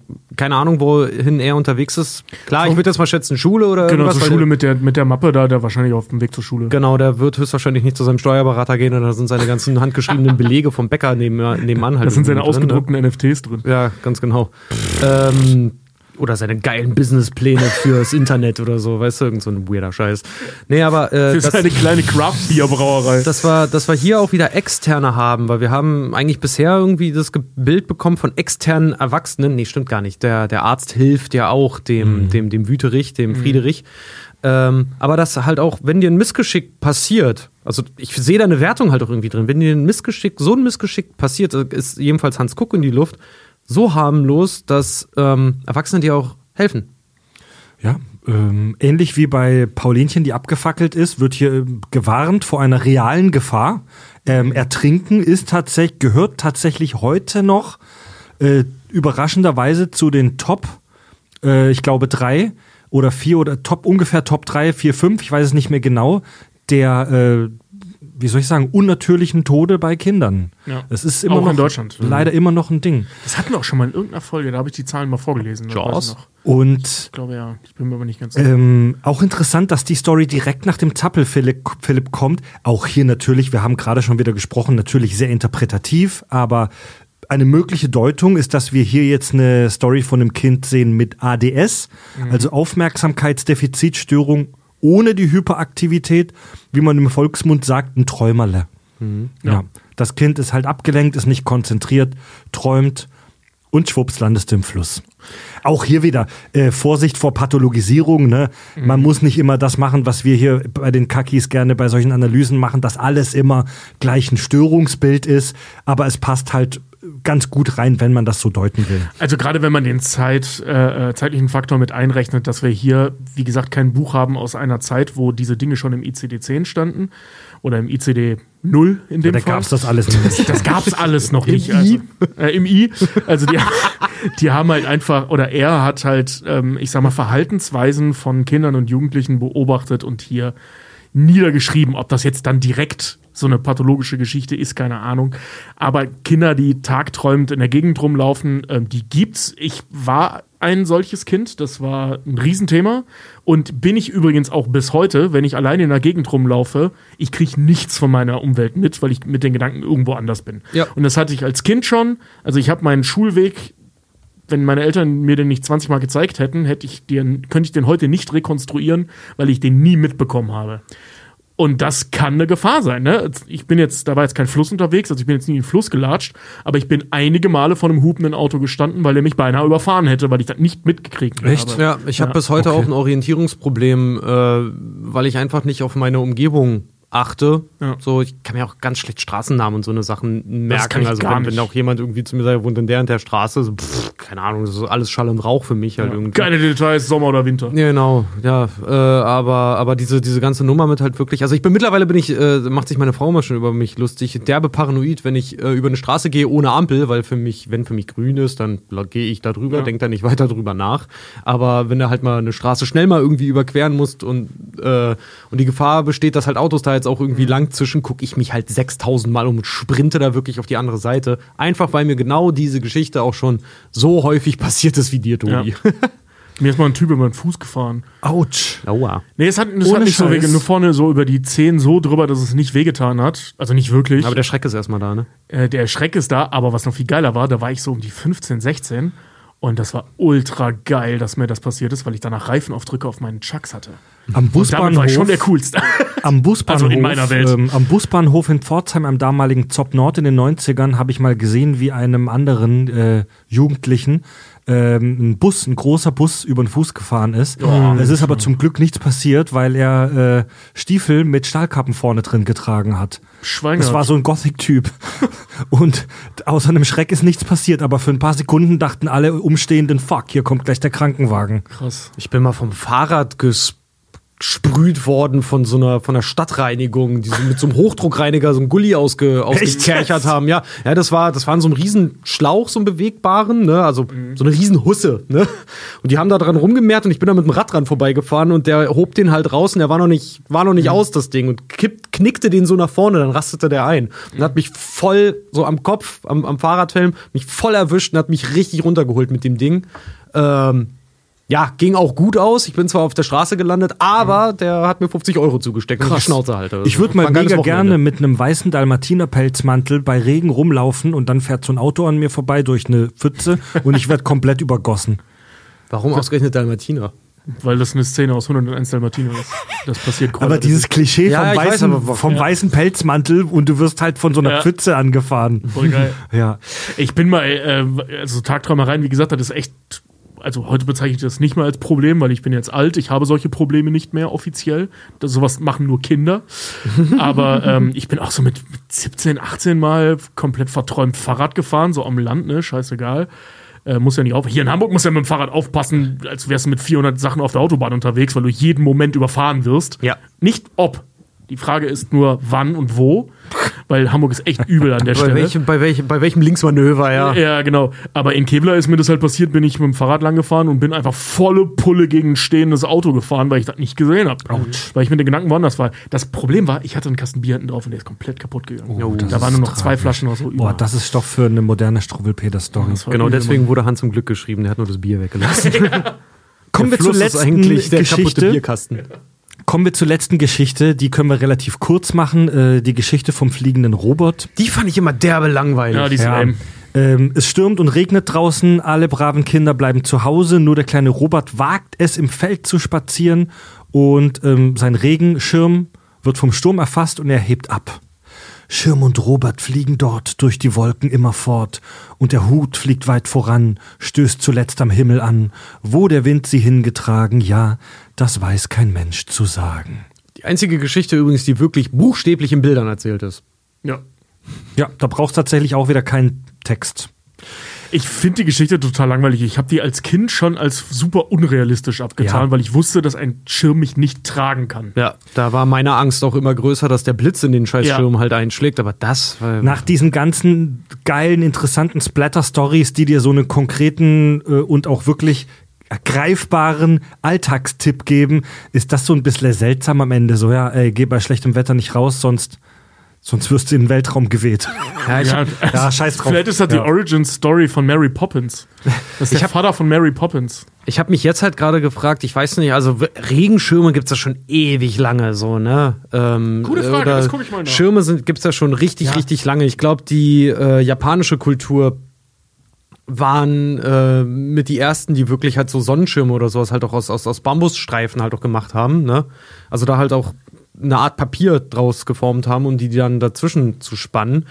Mag auch jetzt Blödsinn sein, den ich erzähle, aber ich dachte mir immer, als ich das jetzt auch nochmal als Erwachsener gelesen habe, dass die Geschichte vielleicht je nachdem, wann halbwegs moderne Regenschirme aufkamen, dass das 800 in Salzburg. 800 rum, das Jahr 800, Hm, okay. Geil. Okay, dann erübrigt sich das, weil wie gesagt, ich dachte, ich dachte halt immer jetzt, als ich es als Erwachsener nochmal gelesen habe, dass das vielleicht eine, wie mit dem Streichholz eine Warnung ist von einer neuen Technologie. Also jetzt der moderne Regenschirm, Okay. denn er weiß ja, dass es den vorher schon gab. Und dass Leute vielleicht versucht haben damit, weil die jetzt stabiler mit einem neuen Material oder was auch immer sind, versucht haben vielleicht, weil auch noch diese Kirche im Hintergrund so prominent ist, vielleicht versucht haben, von irgendwelchen Dächern oder Balkonen zu springen und dachten, der, der das Schirm bremst den Okay. Fall, weißt du? Der Schirm kam ja auch schon in der Geschichte mit dem schwarzen Bub vor, äh, vorher. Kommt mir jetzt nicht so vor. Also, Also ja, der- deine Fantheorien allen Ehren. Ich glaube, da soll er vor den Folgen von Extremwetter gewarnt werden, anstatt vor der Technologie des Schirms. Ey, ganz ehrlich, der Wikipedia-Artikel zum Thema Regenschirm ist gar nicht so ununterhaltsam.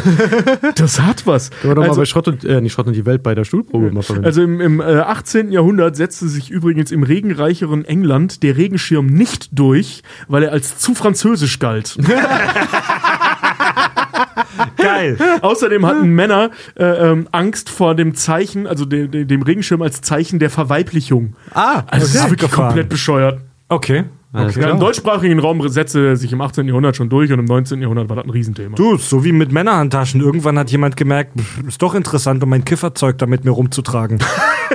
Genau, und dann sind wir irgendwann darauf gekommen, Männerhandtaschen blöd, Muschibeutel cool. Ich hasse diese Bauchtaschen. Ich auch. Aber ich- Aber deswegen, die heutige Generation trägt die auch nicht mal als Bauchtaschen. Du hast die ja immer jetzt mittlerweile äh, so halb, halb um, um, ums Dings, um, äh, um, Um den, den Oberkörper, Oberkörper, um den ja. Oberkörper geschnallt. Du hör auf zu lachen. Ich weiß, meine Uhr hat gerade gepiept. Da liegt irgendwo ein Handy und hat gerade richtig lange vibriert, weil jemand angerufen Nee, wurde. meins das ist hier in meins. der Hosentasche. Das ist meins da hinten. ah, okay. Aha, also muss Tobi auch einen Kasten Bier ausgeben. Ja, Ja, ja. Im Februar dann. im Februar. Gebe ich einen Kasten Bier aus, hole ich aus dem Keller Ich wollte gerade sagen, ich bin dabei. Tja, der Struwwelpeter, wir haben ja vorhin schon ein bisschen gestaunt über den Erfolg dieses Buchs. Krass. Ey, jetzt haben wir fast zwei Stunden lang den Struwwelpeter zusammengefasst und gesprochen. Wir haben offiziell den zehnfachen Barmbeker geschafft. Das Gespräch über die Story hat jetzt zehnmal so lang gedauert ungefähr, wie Ja. das Durchlesen dieses Buchs. Voll geil. Ja, voll geil. Voll super auf jeden Fall, ey. Wusstet ihr eigentlich, dass er das Buch in der Erstauflage erst unter Pseudonym rausgebracht hat? Das Ja. habe ich heute noch Ja. kurz gelesen. Wie hieß das nochmal? Reimerich Kinderlieb. Reimerich Kinderlieb. Witzig. Mag vielleicht makaber dem einen oder anderen anmuten beim Gedanken an den Inhalt. Ich habe noch eine äh, ne skurrile Kleinigkeit und zwar ähm, gab es im Laufe der 150 Jahre mega viele Nachahmerwerke, sogenannte Struwwelpeteriaden äh, so auch so Geschichtensammlungen mit so so Mini-Stories, die dir im Stil des Struwwelpeters irgendwelche kleinen Stories mitgeben. Äh, Wie zum, Twilight und Fifty Shades of Grey. Also Plagiat über Plagiat. wie zum Beispiel direkt fünf Jahre danach, 1850, die Struwwelsuse. Direktes Plagiat. Ganz ähnliche Stories, nur aus einer eher weiblichen äh, Story, so, also nach so Weib Geschlechterstereotypen der damaligen Zeit. Da passiert dann halt einer Frau, äh, die gerade irgendwie was mit Waschwasser macht, irgendein Missgeschick. Uff. Ja. 1877 erschien der Militärstruwwelpeter. Kurzgeschichten über den Alltag aus der Militärausbildung. Da gibt's so, solche Sachen. Der Heinrich, der, das, der den Zündlauf nicht richtig geputzt. Ja, tatsächlich. Plötzlich drückt er ab. Es Da, macht Puff. da gibt's so Sachen wie den Zappelfähnrich, der beim Appell nicht stillsteht, oder den Zigarrenlutscher, äh, ein Kadett, der trotz Verbot raucht und dem dann schlecht davon wird. Der Arschgeil. Der Zigarrenlutscher, Alter. 1882 erschien der gynäkologische Struwwelpeter, Jo, den kenne ich auch. der mit ziemlich schwarzem Humor so halb augenzwinkernd, halb makaber vor Dingen warnt, die zu Fehlgeburten führen können. der, der, ich finde, der wirkt auch phasenweise schon, der hat, der hat schon was leicht Arisches, wo er dann auch irgendwie so Kindern die Schuld dafür gibt, dass sie missgebildet sind, weil sie keine lieben Föten waren. ja. So, Okay. seltsam, das ist seltsam, das Ding. 1900 Wer ist da die Zielgruppe? Der Fötus? Ja, total seltsames Werk. Opiumsüchtige Schwangere vielleicht. 1941 erschien der Struwwel-Hitler. Der ist der Beste, ey. Zieh dir das rein, Richard. Ja, Mann, ich kenne den. Ich kenne den. Der Struwwel-Hitler. Äh, aus Voll England. Geil so aus, so richtiger Schluchtenscheißer. ja, eine englische Parodie. Äh, der heißt Struwwel Hitler, a Nazi Storybook bei Dr. Schrecklichkeit. so geil, Alter. So gut. Da passiert dem Führer, ich habe auch ein paar Bilder mir angeguckt, da passiert dem Führer halt so allmöglicher skurriler Scheiß mit so ganz eindeutigen Anspielungen an den Struwwelpeter mit Tintenfass und so weiter. Stimmt, weil der Zweite Weltkrieg völlig normal war und nicht skurril genug. Ist halt so eine Verhohnepiepelung vom, vom, vom Führer halt. ist- Ne? Das ist so geil, ey. Zu Recht. 1980 erschien der Schwuchtelpeter. Was? So, Also, also ich finde das auch nicht gut. Ich fand gerade die, diese, diese unverblümte Bezeichnung der Schwuchtelpeter, Alter. kleine versaute Stories, in denen Leute für ihr Schwulsein bestraft werden. Wow. Ähm, ich habe mir den Schwuchtelpeter so ein bisschen angeguckt. Ich bin mir nicht sicher, ob das ernst gemeint ist, ob das so eine homophobe Kackscheiße ist oder ob das was von der Gay-Community selber ist, um sich selber auf den Arm zu nehmen. Bin ich mir nicht sicher. Ja, da, da gibt es zum Beispiel statt dem Daumenlutscher gibt's den Pimmelspieler, der sich einen wichst und dann kriegt er den Schwanz abgeschnitten. Und in, Told you so. Ja. Und der, böse Friedrich, der böse Friedrich ist jemand, der rumgeht und Heten schwul macht und dann dafür bestraft wird. So Hetenkneten, ja. Total skurril. Oder es gibt den Cyberpeter, etwas moderner, der vor den Gefahren der digitalen Welt warnt. Äh, zum Beispiel jemand, der zu lang auf den Bildschirm glotzt und so. Und da gibt es 100 dieser Struwwelpeter ähm, Nachahmer und Parodien. Ob es in den 80ern noch irgendwo Alter. sich jemand dachte, er bringt, weiß ich nicht, den AIDS-Peter raus? Scheiße, das ist übel, Alter. Aber kannst mal sehen, ne? D- es steckt eine gewisse Universalität in diesen Nachrichten, die äh, In dieser Hoffmann, Episodengeschichte. die, Ja, die. Hoffmann, die Hoffmann als erster irgendwie in äh, Faltbuch für Kindergärten gebracht hat. Voll. Übel. Ja. Was ist denn jetzt euer Fazit? Also dieses Zum Buch, Struwwelpeter. also dieses Buch ist ja grundsätzlich mit sehr viel Ablehnung verbunden mittlerweile. Ähm, wir haben ja jetzt eigentlich relativ positiv darüber gesprochen die meiste Zeit. Wir haben das gefeiert, tatsächlich schon ein ja. bisschen. Sollte man das feiern? Also aber mal abgesehen halt davon, dass wir nicht die sind, die das entscheiden können, aber äh, findet ihr die Kritik gerechtfertigt oder überzogen? Das ist eine sehr, sehr gute Frage, die ich für mich noch gar nicht so hundertprozentig äh, tatsächlich geklärt habe, muss ich ehrlich sagen. Also es gibt ja, ähm, weil ich euch, ich möchte das Fazit noch kurz zehn Minuten in die Zukunft schieben, weil es gibt ja rund um den Struwwelpeter die, den Verdacht, sage ich mal, dass das schwarze Pädagogik ist. Äh, den Begriff haben wir ein, zwei Mal, glaube ich, schon gedroppt. Ich glaube, in der Pippi Langstrumpf-Folge haben wir kurz darüber auch gesprochen. Bei Max und Moritz hatten wir es wollen. Ja, bei Max und Moritz haben wir es auch kurz angesprochen. Ähm, den Begriff der schwarzen Pädagogik, das haben ganz viele von uns, glaube ich, schon gehört. Der stammt aus einem pädagogischen Essay aus den 70ern, aus den 1970ern. Und der Begriff steht, ähm, der Begriff selber, muss ich dazu sagen, der Begriff selber ist schon umstritten. Ob es sinnvoll ist, einen Begriff aus einem Essay aus den 70ern zu benutzen, um Erziehungsmethoden der Vergangenheit, die sich über hunderte Jahre erstreckt haben, zu benutzen. Ähm, und, erfolgreich waren. Nein, Gott. der Begriff schwarze Pädagogik äh, beschreibt abwertend den Erziehungsstil, besonders des 19. und des frühen 20. Jahrhunderts, über den wir im Prinzip bei Pippi Langstrumpf auch schon gesprochen haben. Autoritärer Erziehungsstil, bei dem Autorität im Vordergrund steht und bei denen äh, die Eltern, wie soll ich das sagen, bei denen die Autorität der Eltern eine große Rolle spielt und diese schwarze Pädagogik bedient sich den Mitteln der Gewalt, der Einschüchterung und sogar der Erniedrigung, um Kinder zu formen. Siehe unsere Folge 230, Pippi Langstrumpf-Syndrom aus März 23. Voll krass. Die, äh, die Theorien dieser, das finde ich mega interessant, das habe ich mir jetzt angelesen, die Tage, die Theorien dieser, ähm, dieser Erziehungsstile, sind ja eigentlich über die Jahrhunderte damals hat sich das ja auch ein bisschen gewandelt, aber so ganz grob die Theorien der autoritären Erziehung entstammen dem Gedankengut der Aufklärung, was im ersten Moment ja total widersprüchlich klingt, ähm, weil Teil der Aufklärung, so dieses dieser philosophischen Strömung der damaligen Zeit, ist es ja, dass die Menschen sich der Vernunft bedienen und sich so ein bisschen von ihren tierischen Instinkten möglichst abwenden und äh, rational und vernünftig werden. Das klingt ja im ersten Moment total geil. Aber damals hat man halt ähm, fälschlicherweise aus diesem Gedanken geschlossen, dass das auch kleine Kinder machen müssen.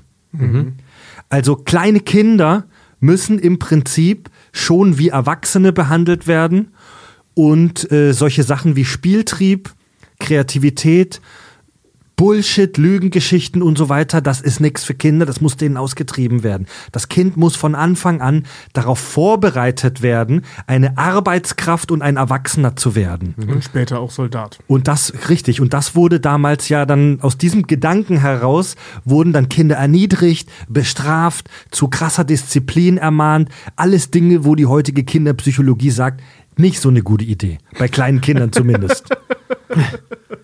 Ja, wenn du als Sechsjähriger schon in so ein katholisches Bootcamp geschickt wirst und äh, später ein strammer Deutscher zu werden, oder auch in anderen Ländern logischerweise, vor allem in Europa, ähm, das ist nicht mehr so wahnsinnig gerne gesehen. Ja. Weil man eben festgestellt hat, dass es Quatsch ist und wahnsinnig kontraproduktiv Ja. für die Entwicklung des Kindes und später auch der, der daraus entstehenden Das ist auch eine wichtige Zeit, dass du in der Zeit, wo du Kind bist, diese Sachen ja halt auch einfach machen kannst. Weil ich muss da immer an deinen, an deinen Bruder äh, denken, Tobi, der auch gesagt hat, die kürzeste Zeit unseres Lebens sind wir Kinder. Ja. Ja, Mann, also koste es aus und raste aus. Ja, volle Pulle. Hier. Kippel, kippel dir den Arsch ab. Auch darüber haben wir in der Pippi Langstrumpf-Folge kurz gesprochen. Das größte Missverständnis, das sich leider in manchen Zirkeln dieser Welt bis heute hält aus dieser Zeit, aus dieser autoritären Erziehung, ist die Nummer mit, du musst dein Kind schreien lassen. Oh ja? Gott, ja. Also dieser Gedanke, dass du dass dein Kind abhärtest und es muss ein guter deutscher Soldat werden und ein guter deutscher Soldat, der irgendwann an der Ostfront kämpfen soll, der darf nicht in der Krippe weinen, sondern der muss das aushalten. Wieso im Zweifel schreit er auch an der Front an, weil er völlig traumatisiert ist. Ja, Ja, gut, aber Sicher. weißt du, wenn, wenn, du den, wenn du den halt äh, frühkindlich schon traumatisierst, was soll dann, dann später noch an Traumas dazukommen? Ey, ich wollte gerade sagen- Das ist ja absolut gut Ich gelaufen. kann sagen, hast, hast mal versucht, eine Narbe zu tätowieren? Das geht nicht mehr. Und der Struwwelpeter wird oft genannt als Beispiel für schwarze Pädagogik. Das habe ich auch schon oft gehört, wenn man so mit Leuten drüber spricht, mal im Augenzwinkern, mal ernst. Das ist aber auch mega umstritten. Denn was sehen wir hier beim Struwwelpeter? Ähm, wir sehen hier kaum Züchtigung von Kindern. Wenn man mal vom abgeschnittenen Daumen absieht, Ja, wenn du die Geschichte rausnimmst, hast du das eigentlich nicht drin. ja. Ja, das können wir aber nicht. Die ist nun mal drin. Ja, ja, klar, klar. Kids werden hier bestraft, durchweg, aber meistens durch sich selbst oder ihre Umwelt für Scheißverhalten, ja. Und als Kind seiner Zeit im 19. Jahrhundert ist das, was wir im Struwwelpeter sehen, gar nicht so sehr autoritär, sondern das ist sogar mega progressiv. Haben wir ja jetzt schon äh, ausgearbeitet. Da werden reale Probleme des Alltags bearbeitet und gezeigt, dass natürlich Scheißverhalten scheiße ist. Aber es wird hier nirgendwo davon gesprochen, dass Kinder keine Kinder sein dürfen, sondern das Spielen selbst wird hier ja an keiner, an keiner Stelle ähm, kritisiert. Und ich weiß nicht, ob wir jetzt da sehr viel mehr rausgedeutet haben, als das der Herr Hoffmann geplant hat. Aber weiß nicht, werden wir nie erfahren. Aber guck mal, wir drei haben da jetzt eine 1A Parabel rausgelesen, die sich an Eltern richtet, um sich mehr um ihre Kinder zu kümmern. Mega spannend. Ja. Voll. Ich meine auch, also dieses ganze, das Spielen, okay, nicht, nicht okay ist, gut, da will ich jetzt nicht ganz unterschreiben, weil es halt nun mal auch das, das Paulinchen halt auch gibt, die mit Feuer spielt, ne, weil knistert so schön und sieht so toll aus und sowas. Aber auch da muss ich halt sagen, es gehört mit dazu, deinen Kindern halt auch klar zu machen, was ist Spielzeug und was nicht. Weißt du? Genau. Äh, ähm, also ich bin da grundsätzlich bei Fred mit dem Spielen, weil das Spielen selbst wird in, also Spielen an sich wird in diesem Buch nicht nur nicht abgelehnt, sondern erstmal gar nicht thematisiert. Das ist einfach überhaupt, spielt überhaupt keine Rolle in diesem Buch. Ob Na gut, Spielen das gut stimmt, oder ja. schlecht ist. Was in diesem Buch eine Rolle spielt, ist das im weitesten Sinne verspielt sein in den falschen Situationen. Ne, also in diesem Buch steht ja nicht, du darfst nicht dir vorstellen, dass du ein Power Ranger bist und durch die Zeit reist, während du auf einem Dino reitest. Ähm, das ist offensichtlich cool. Ja, aber das Spielen, was So, ne? Kaspar und Co. halt machen mit dem Schwarzen, das kann ja auch sein, hier so ein, weißt du, so ein Ausländer klatschen oder irgendwas, dass die das halt. Ja, das ist scheiße, ne? genau. Ganz genau, dass Ja. das dann halt als Scheiße bewertet Genau, wird. So von wegen, Leute, das geht über Spielen hinaus, was ihr hier macht. Genau, das mit Feuer spielen. Die maximal dümmste Idee überhaupt. Das hat sich auch nie geändert. Das ist heute immer noch dumm, mit Feuer zu spielen. Ähm, es ist natürlich, je nach Alter des Kindes, vor allem wahnsinnig dumm von den Eltern, das einfach rumliegen zu lassen ähm, und dann nicht da zu sein und solche Geschichten. Aber grundsätzlich wird das Spielen nicht als negativ dargestellt. Ich sagen, wir haben Auch die keine, Fantasie nicht. keine Geschichte vom, weiß ich nicht, jetzt Holzwürfel Tom, der ein Auge verliert oder so, weil er sich die Kante ins Auge knüppelt Hier, die- oder Ja, so. Ne? Genau. Die ganzen Stories waren mega relevant, vielleicht noch heute, damals mega. Ich habe gelesen, dass in der damaligen Zeit, Mitte des 19. Jahrhunderts, die Kindersterblichkeit äh, sehr hoch war. Das war so die Zeit, wo Menschen anfingen, in Städten, in richtigen Großstädten zu wohnen. Das hat zur Kindersterblichkeit im ersten Step erstmal nicht wirklich beigetragen, die zu senken. Ganz im Gegenteil, viele Krankheiten äh, konnten sich verbreiten und es gab viele Gefahren wie Feuer und so weiter. Ich habe gelesen, dass zur damaligen Zeit nur jedes zweite Kind überhaupt das fünfte Lebensjahr erreichte. Und der, der Dr. Hoffmann war kein menschenverachtendes Schwein, der war kein Hurensohn, wie das manchmal äh, dargestellt wird. Das war ein Kinderarzt, der gilt sogar als einer der allerersten Vertreter der Kinderpsychiatrie weltweit. Und er hat gesehen in seiner Praxis, dass Kinder vielen Gefahren ausgesetzt sind und dass es denen oft schlecht geht, weil irgendwelche Dinge passieren. Und hat diese realen Gefahren ähm, identifiziert und hat ein Lehrbuch geschrieben, wo ich ihm abnehme, wirklich die, der aufrichtige Wunsch, den Leuten was mitzugeben, das ihnen nützt und das sie überleben lässt in ihrem Alltag. Ich denke halt nur auch, dass er, dass er mit dem Ziel da ein bisschen halt rausgeschossen ist, im, im Zweifel dann jetzt halt einfach. Vor ich- allem aus ich, heutiger Perspektive. Genau, und ich lese da, ich lese, ich lese da mittlerweile auch mehr raus, so, ne? Aber was ich auch gesehen habe bei vielen Kommentaren im Internet und Co. darüber ist halt auch, dass ganz, ganz schnell die Keule geschwungen wird, wie der war Psychiater, Job verfehlt oder was. Leute, es ist nichts verkehrt daran, wenn auch Sachen, die ihr euch selber erarbeitet, äh, erarbeiten müsst, wenn euch das nicht alles erstmal so präsentiert wird auf dem Teller, Ja. so, ne? Man hängt sich da halt an diesen übertriebenen Darstellungen auf. Dazu muss man halt aber auch sagen, das ist ja alles sehr kari karikaturesk, kann man das so sagen, dargestellt. Äh, und Karikativ. das ist halt auch. Ich, sicher? Ich weiß nicht, ob man das so sagen kann. Ich bin mir nicht sicher. Jetzt bin ich mir also, nicht sicher. Äh, ihr wisst schon, was ich meine. Das ist so maximal überspitzt dargestellt, dass glaub, das, da bin ich mir sicher, selbst Kinder, wenn die das in elterlicher Begleitung sich angucken, schon verstehen, dass das eine fiktive Story ist. Mhm. So, das soll ja auch irgendwie unterhaltsam sein. Wenn dem, wenn dem, äh, Pau, wenn Paulinchen mit den Streichhölzern einfach nur ähm, das schöne Kleid der Mutter abgefackelt hätte, hätte die Story nicht die Stra Strahlkraft. So, nein, dieses Mädchen ist verbrannt. Natürlich ist die Darstellung, dass die da zu einem Aschehaufen wird, voll krass. Aber ich bin davon überzeugt, dass selbst Kinder in elterlicher Begleitung checken, dass das eine Story ist und dass das fiktiv ist. Also ich hab's damals gecheckt. Das heißt jetzt Ich auch. natürlich nicht, dass das für alle gilt, logischerweise, aber ich war alles andere als ein Überfliegerkind. Also es ist möglich, das zu verstehen. Es ist ja auch einfach. Ähm, übrigens, karikativ, karikaturartig oder karikaturistisch. Ah, ja. Ah, okay, Siehst du, ich okay. hab, yes! nee, aber ähm, Ich spende halt, für Karikat Karikative Zwecke. Ich spende für karikative Zwecke. Geil, also ich, ich schicke Route.de 2 Euro, ja? Ja, Mann. Finde ich super. ähm, was wollte ich gerade sagen? Ah ja, genau. Dass halt auch die, die Darstellung von, von ähm, grotesken Ergebnissen dessen, finde ich halt irgendwo halt auch, gerade beim Daumenlutscher jetzt zum Beispiel, das ist, das ist ein extrem groteskes Ergebnis aus deinen Handlungen Mhm. halt äh, raus, aus der Kausalität, Daumenlutschen, dass da jemand kommt und dir das abschneidet. Ja, die Geschichte es scheiße. aber, es werden aber, es werden aber bewusst das würde ich ihm jetzt mal zuschreiben, so krasse Ängste damit konfrontiert. A, natürlich Schmerzen. Ne? Mhm. Schmerzen, ähm, Scham, weil Mama noch gesagt hat, mach's nicht. Äh, und das andere ist halt auch einfach, naja, da kommt ein fremder Typ halt so. Ne? Also Ein bewaffneter fremder bewaffneter Typ. fremder Typ. Also die Angst doch vom, vom Alleine sein äh, damit und diese, diese ganzen Sachen, weil, naja, ich sag's mal so, als Teenager haben mir auch viele Leute gesagt, ähm, rauch nicht, davon kriegst du irgendwann irgendwas halt irgendwie, ne? Mhm.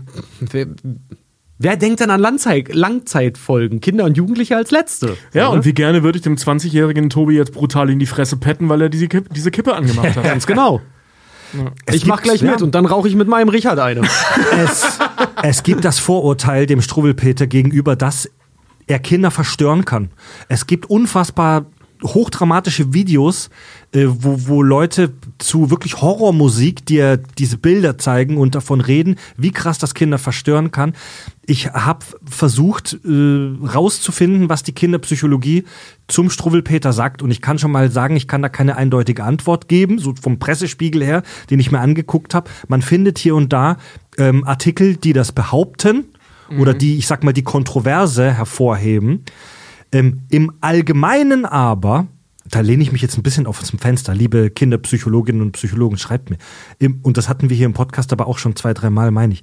Im Allgemeinen gibt es, soweit ich das verstanden habe, aus kinderpsychologischer Sicht keinerlei ernstzunehmende Hinweise, dass solche Comic-Gewalt, sage ich mal, wie wir sie hier beim Struwwelpeter sehen, wirklich ernsthaft Kinder verstören könnten.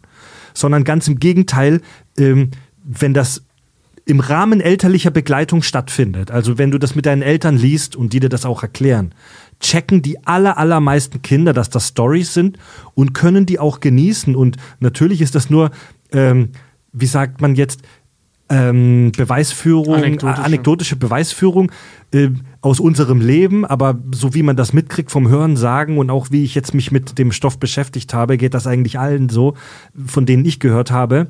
Die Kinder finden das geil. Die haben da Bock drauf. Genau wie wir Erwachsene wollen, die sich manchmal gruseln.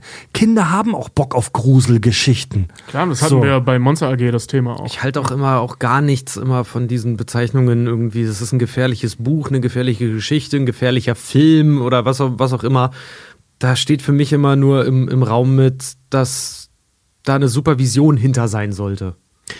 Ja, das ist im Prinzip das, äh, auch streitbare Figur, aber was, was äh, J.K. Rowling in Harry Potter äh, gemacht hat mit dem Namen von Voldemort. Klar. Ne, dieses, ähm, ich sag mal, Angst vor der, Sache. nicht vor der Sache selbst, sondern vor der Idee der Sache. So, ne? Und das sind halt Dinge, die schürst du im Prinzip. Angst, damit. Angst vor einem Namen macht nur Angst vor der Sache selbst. Genau. Ja. Und ähm, also elterliche Begleitung bei der, beim Genießen solcher Geschichten sollte eh immer der Fall sein. Mhm. Egal bei welchen, weil Kinder mit, ich sag mal, Dingen alleine zu lassen, die Ängste auslösen können, ist immer eine schlechte Idee. Ja. Immer. Und das gilt auch für Paw Patrol und ähnliches. Also Klar. Dinge, die einfach actiongeladen sind. So, und ähm, zu sagen, dass der Struwwelpeter ein unmenschlich Gefährliches Buch gefährliches, menschenverachtendes Das Necronomicon der Kinderliteratur. Ja, Wer halt- draus liest, ist schon dafür prädestiniert, irgendwann der Tittenschneider vom Barmbek zu Ja, werden. So. ohne, ohne Scheiß. Das ist so eine krasse Twitter-Ex-Logik. Ähm, das schreiben Leute bei in Social-Media-Kanälen, die Bock haben, sich über Dinge aufzuregen. Weil, wie Fred schon sagte, und ich habe das auch versucht äh, herauszufinden, was die Kinderpsychologie zu dem Thema sagt, so gut wie nix. Weil, also ich meine, wenn, wenn das wirklich ein signifikanter Punkt in der Entwicklung von massenweisen Kindern wäre, dann hätten wir das rausgekriegt.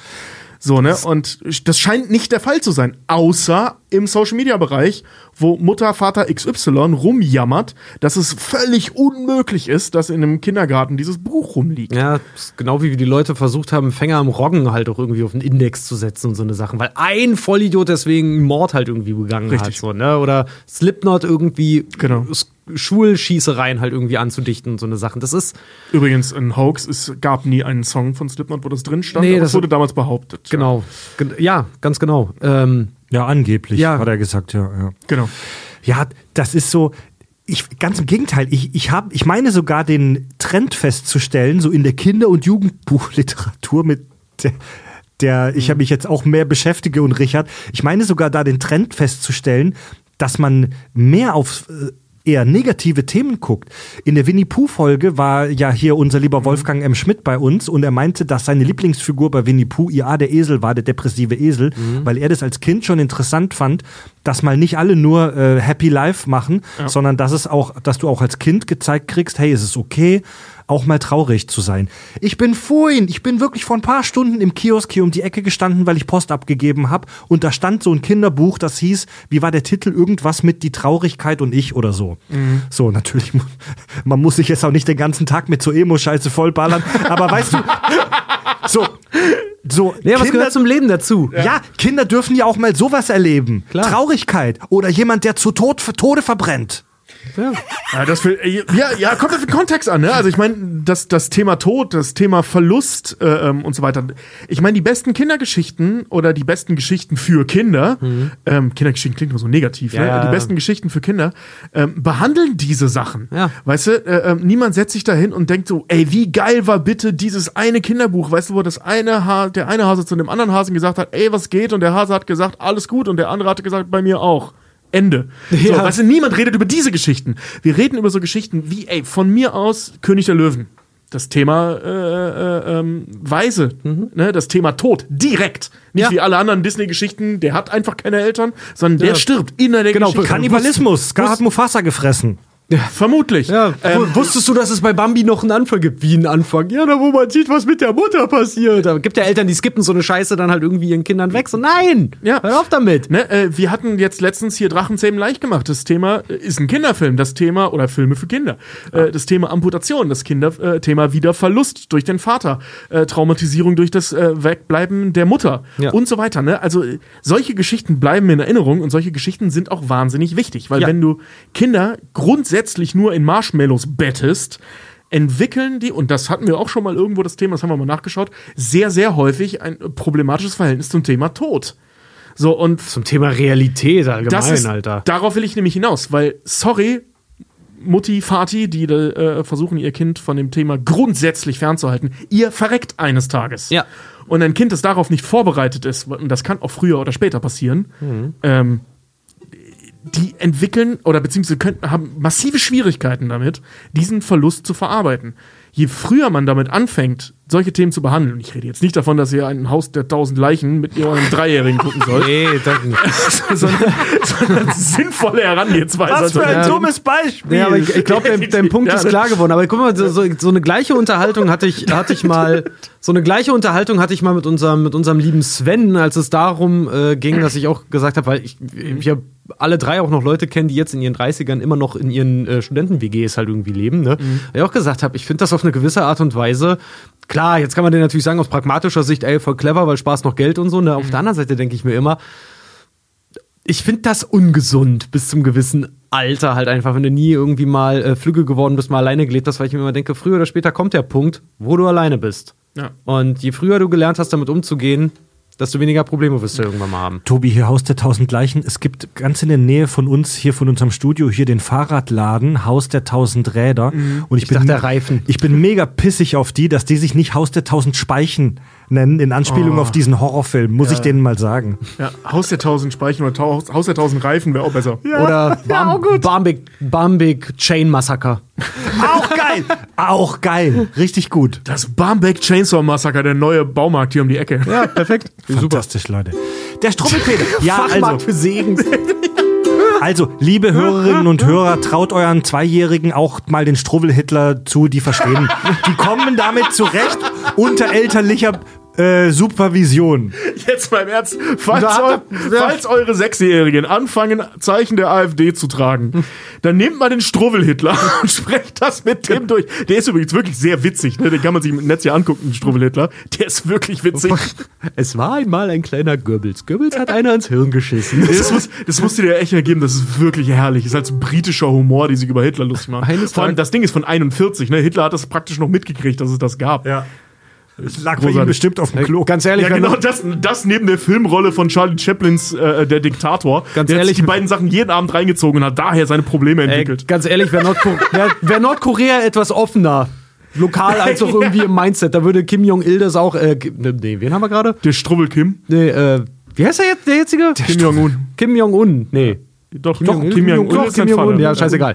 Auf jeden Fall würden, die- würden die. Kims dann vielleicht auch mal äh, ein bisschen den Realitätsspiegel vorgehalten kriegen, weil Der irgendwie ganz, Struwwel-Kim. ganz, der Struwwel-Kim, ja. Ein ganzes Land, was irgendwie daran glaubt, dass der niemals gepupt hat oder sowas, da kann was nicht mit richtig sein. Übrigens, das wollte ich die ganze Folge äh, schon sagen. Ich dachte früher als Kind immer, äh, der heißt Strubbel-Peter, nicht Ich auch. Strubbel. Strubbel, ah, Strubbel, Strubbel, ja. Struwwel, Peter. Ja, Leute. Wunderbar. Hausaufgabe an alle Hörerinnen und Hörer. Aufhören, Nägel zu schneiden. und Struwwel-Hitler lesen. Und nicht dann sagen, scheiße, ich habe versehentlich schon in die Hälfte von meinem Kampf reingelesen. Das ist keine, Ja. keine Entschuldigung. Ja, Leute. Voll geil. Leute, Leute. Kleines Teasing. Es gibt ja unseren Kack- und Sach-Premium-Kanal, wo ihr Zusatzinhalte hören könnt. Jede Woche eine neue Folge, soweit wir das äh, schaffen. Aber das lassen wir selten aus. Da kommt jetzt diese Woche eine neue Folge unseres Formats Skepsis, wo wir über die Verehrung von geheimnisvollen religiösen Reliquien sprechen, wie zum Beispiel das Grabtuch von Turin, wo Jesus mal reingenießt hat. Aber mit dem ganzen Körper. Das du, Richard, sogar schon mal in echt fast gesehen hättest. In, echt- in echt fast kommt, kommt uns sehr nah. Aber da, dazu mehr in der Folge. dazu mehr in der Folge. Ganz genau. ja, ja, das ist immer in der Folge. Diesen äh, Reingenießt hat. So wie das aussieht, hat er das beim Sport gehabt und beim Duschen und beim Arschabwischen. die Achselflecken so von Jesus. Ja, den Premium-Kanal könnt ihr hören, wenn ihr uns und dieses wunderbare Projekt beim Crowdfunding-Dienst Steady unterstützt mit mindestens 5 Euro im Monat. Da tut ihr uns und diesem Podcast was sehr Gutes und lasst uns fortbestehen. Äh, jetzt im Januar gab es den Probemonat. Also den kompletten Januar konntet ihr, wenn ihr neu das Abo abschließt, einen kompletten Monat gratis das erstmal testen, weil das so geil bei euch angekommen ist. Da, ähm, musste kurz pinkeln. Oh, ich musste dringend pissen, ja. Sorry.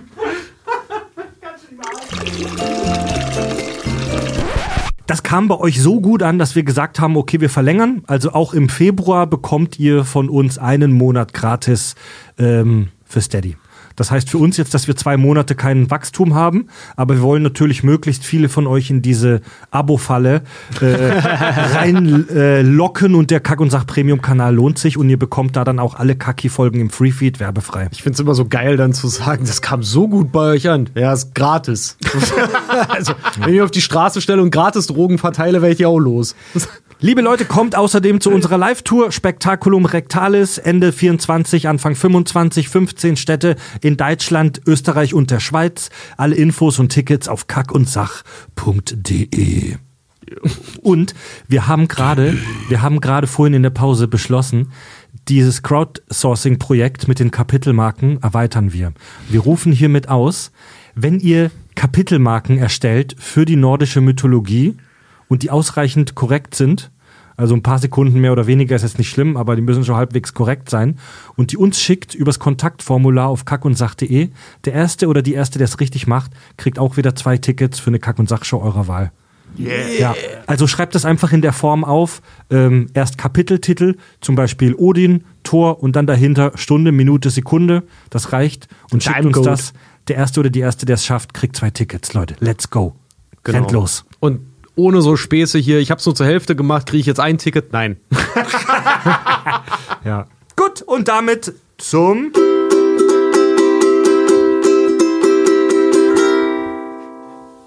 Hörerfeedback. Miau, mio. Schreibt uns euer Hörerfeedback auch übers Kontaktformular auf kackundsach.de. Andi schreibt: Hallo, ihr Kakonauten.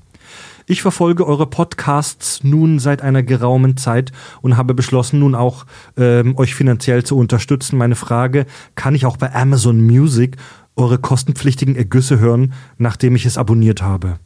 Ich glaube nicht. Ich glaube auch nicht. Nee, also, Also Andi- außer über Spotify halt. Also Andi ist scheinbar eine von fünf Personen in Europa, die wirklich ernsthaft Amazon Music benutzt. geht nicht, Andi, leider, geht nicht. Achso, nee, stimmt, bei Amazon Ja. Music nicht. Du kannst es über die Smart Speaker machen, also jetzt über Alexa, Echo, wie auch immer die Scheißdinger jetzt. Oh, stimmt, ja. heißen. Aber nicht Das- den Premium-Kanal, den Free-Feed. Doch, wenn du den Premium-Kanal bei Spotify hast Genau. und dann Genau. Spotify auf deinem Echo benutzt. Über Spotify Echo geht's. Wenn du dich anmeldest bei Steady zu unserem, für unseren Premium-Kanal, ähm, kriegst du eine E-Mail praktisch und wirst einge ongeboardet und kannst da tatsächlich ganz einfach mit einem Button deinen Spotify-Account mit deinem Steady-Account verlinken und dann unseren Premium-Kanal bei Spotify genießen. Und Genau. das dann über die Echos. Ja. Wenn das du jetzt aber nur Amazon Music verwendest, dann. Sorry, brauchst du noch eine Podcatcher-App. Wir empfehlen immer Podcast Edict. Ja. Wolfi schreibt, hey Kakis, euer Folgentitel, äh, die sind schon immer ein Grund zum Schmunzeln gewesen, aber mit Face-Off im Arsch des Feindes habt ihr euch selbst übertroffen, das ist ein Meisterwerk. ich musste nachts, als ich mit dem Handylicht aufs Klo schleichen wollte, lauthals loslachen, als ich im Sperrbildschirm die Folge gesehen habe. Das ist jetzt Wolfgang M. Schmidt, oder? Das, Ja, ey, ohne Scheiß, genau so ging es mir auch. Ich hab's zwar auch bei WhatsApp, als Fred mit dem Folgentitel kam, ihm direkt geschrieben, ey, das ist echt der beste seit Der ist so dumm, ne? Der ist so richtig gut. dumm. Im Arsch des Feindes. Der ist so Fantastisch.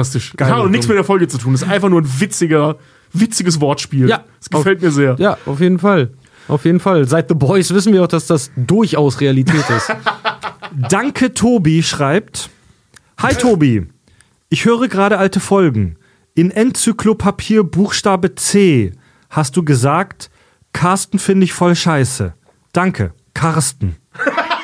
Kasten. Ja, Oder? habe ich nicht Ka Carsten? Casting? Zu Casting halt. Ne? Ja, ja, Casting. Ka ah, ja. Ah, jetzt verstehe ich. Carsten finde ich voll scheiße. Danke, Carsten. Was ist denn mit Carsten los?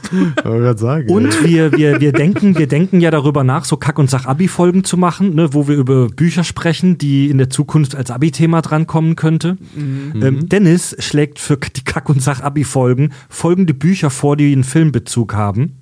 Einmal Irmgard Coins, das kunstseidene Mädchen. Davon gibt es eine Verfilmung namens Fabian oder der Gang vor die Hunde. Hab ich noch nie gehört. Also beides nicht. Und als zweites, bestimmt halt, halt stopp oder meine Mama schießt es doch nicht, oder? und als zweites schlägt Dennis vor, das Buch Wojciech von Georg Büchner, auch dafür Ah, gibt's eine ja. Verfilmung. Ach, ist doch hier mit Klaus Kinski, ne? Weiß ich gar nicht, aber den, den, den, das Buch kenne ich. Ja, ja, doch. Woj Wojciech ist, äh, glaube ich, wo er diesen polnischen, polnischen Soldaten spielt. Wirklich. Also nimm's mir nicht übel, Dennis, aber das ist mir zu brutaler Scheiß, Alter. Das sagen. lässt ja keine Sau, Lass ey. lieber so Klassiker machen wie Faust. Ja, so Klassiker. Die Leiden des jungen Ja, ja. Werthers, Ja, Nathan, der. Nathan der Weise, Also äh, Und im alles besten, von Friedrich Dürrenmatt. im besten Falle war abends es einschlafen und früh links erwachen. Ja, man im besten Fall Dinge, die halt Leuten, die nicht gerade Abi machen, irgendwas sagen in diesem Universum, ne? Besuch der alten Dame von Friedrich Dürrenmatt. Mein Pitch. Ba, ba, ba. Kommt aber so gut wie Ey, aber Abi vor. liebe Hörerinnen und Hörer, Gibt's eine, uns, äh, gibt's eine Folge von äh, bei Buffy, glaube ich. Wa- Die Idee ist aber gut von Dennis, warnt uns gerne vor. Also wenn ihr Abi macht oder ihr wisst, ihr wisst, hey, nächstes Jahr oder dieses Jahr im Abi kommt so ein geiler Klassiker dran wie Faust oder hier Kabale und Liebe. Was gibt's noch für Scheiße? Äh, Kafkas Die Verwandlung Don und Carlos. irgend sowas, wo ihr denkt, das könnte Effi geil Briest. sein für uns. Effi Briest würde ich mich auch drauf einlassen, weil es so bekannt ist. Romeo und Julia auf dem. Dorfe. Ja, ey, wenn, warnt uns da gerne vor, liebe Hörerschaft. Finde ich gut. Ich habe Effi Briest. Romeo und Julia mal verfilmt wurde. Effi Briest ist ja so ein Klassiker, ne? Die echt jeder durch muss. Das Fontane, das, ne? Äh, ich glaube ja. Und das war das einzige Buch, das ich im Deutschleistungskurs damals nicht gelesen habe, weil ich saß ich, mit dem Buch in der Pausenhalle, da kam Nöhl, ein Kumpel von mir an, der ein Jahrgang über mir war und meinte so, ah, Effi Briest, das Buch ist mit Absicht langweilig geschrieben. Ich so, ernsthaft jetzt? Ja. Und hab's weggelegt. Ich habe es nie gelesen und 15 Punkte in der Klausur geholt. Meine mit Abstand beste Note im Geil. Deutschunterricht. Weil das echt nicht schwer ist. Ich das hab- ist so dämlich, das Buch. Ich so hab's, leicht. ich hab's gelesen und hab's gehasst, aber auch so zum Thema Abi. Ey, ich habe ja damals, äh, alle haben ja immer einen davor gewarnt im Abitur halt damals, oh, da kommt Günter Grass dran mit hier die Trechbommel, ne? Und ich weiß noch, wir haben die Blechtrommel dann halt auch gelesen. Ich fand's ultra geil. Ich fand's auch geil. Konnte niemals jemandem sagen, dass ich's geil fand, weil ich. Nee, wirklich, weil, weil da wurde es echt geil, weil alle das gehasst haben. Ja, ich saß ja, echt da und klar, da so, fuck, ich fand das aber wirklich gut, das Buch. Und dann ich selber, weil dann hatten wir irgendwie später dann noch äh, im Deutschkurs dann auch äh, Katz und Maus. Mhm. Leck mich am Arsch, das habe ich echt verschlungen, Alter. Das war zwar anstrengend as fuck, aber äh, offensichtlich habe ich einen Spleen für den Typen. Ich fand die beide gut. Ja, die erste Kack- und Sach-Abi-Folge gibt's ja schon Frankenstein. Das wird im Englisch-Abi manchmal gemacht. Ja, und die, die Trechbommel ist auch, ist ja sogar verfilmt worden. Ja, Ja, ja. genau, richtig. Ja, und damit jetzt die Podcast-Rezensionen. Gebt uns Bewertungen in den Podcast-Apps. Wir lesen manche vor. Da schreibt, Das ist wie Lotto hier bei uns. da schreibt unaussprechlicher Username Feeds bei XE Luft schreibt, habt ihr schon einen WhatsApp-Channel? Gibt's ja seit neuestem. Nee. Nee, das wird auch wahrscheinlich nicht passieren. Ich bin Nee. so schon gestresst von den ganzen Social Apps. Ich wollte gerade sagen, ey, also bei, bei aller Liebe, irgendwann ist mal Schluss. Ja, das ist zu viel, ey. Ja, leg mal das Aber- Handy aus der Hand. Also wir, wir könnten jetzt äh, evaluieren, warum nicht, aber die Realität ist kein Bock. WhatsApp-Channel, wie nervig, Alter. Oh. Ja, das, nee. Also Hast du das ja nicht schon, wenn mir meine eigene Mutter schreibt? Warum dann auch noch von Sachen von anderen lesen? Nicht noch ein Kanal, ey. Aber hier, pass auf, lieber Fitz bei XE Luft und andere, falls ihr euch vernetzen wollt mit anderen Kakis, euch lege ich ans Herz die Facebook-Fangruppe. Ja. Ähm, äh, wir haben, es gibt eine offizielle Kack- und Sach-Facebook-Fangruppe, Kack- und Sach-Fans und unseren Discord-Server. Ja. Kann ich euch auch empfehlen. Und mir ist aufgefallen, dass es nicht so einfach ist, den Discord-Server zu finden. Deswegen habe ich mir erlaubt, auf unserer Website unter dem Reiter Kontakt wo unser Kontaktformular ist, ganz unten äh, unsere Facebook-Fangruppe und unseren Discord-Server zu verlinken. Warum nicht unsere Instagram-Seite?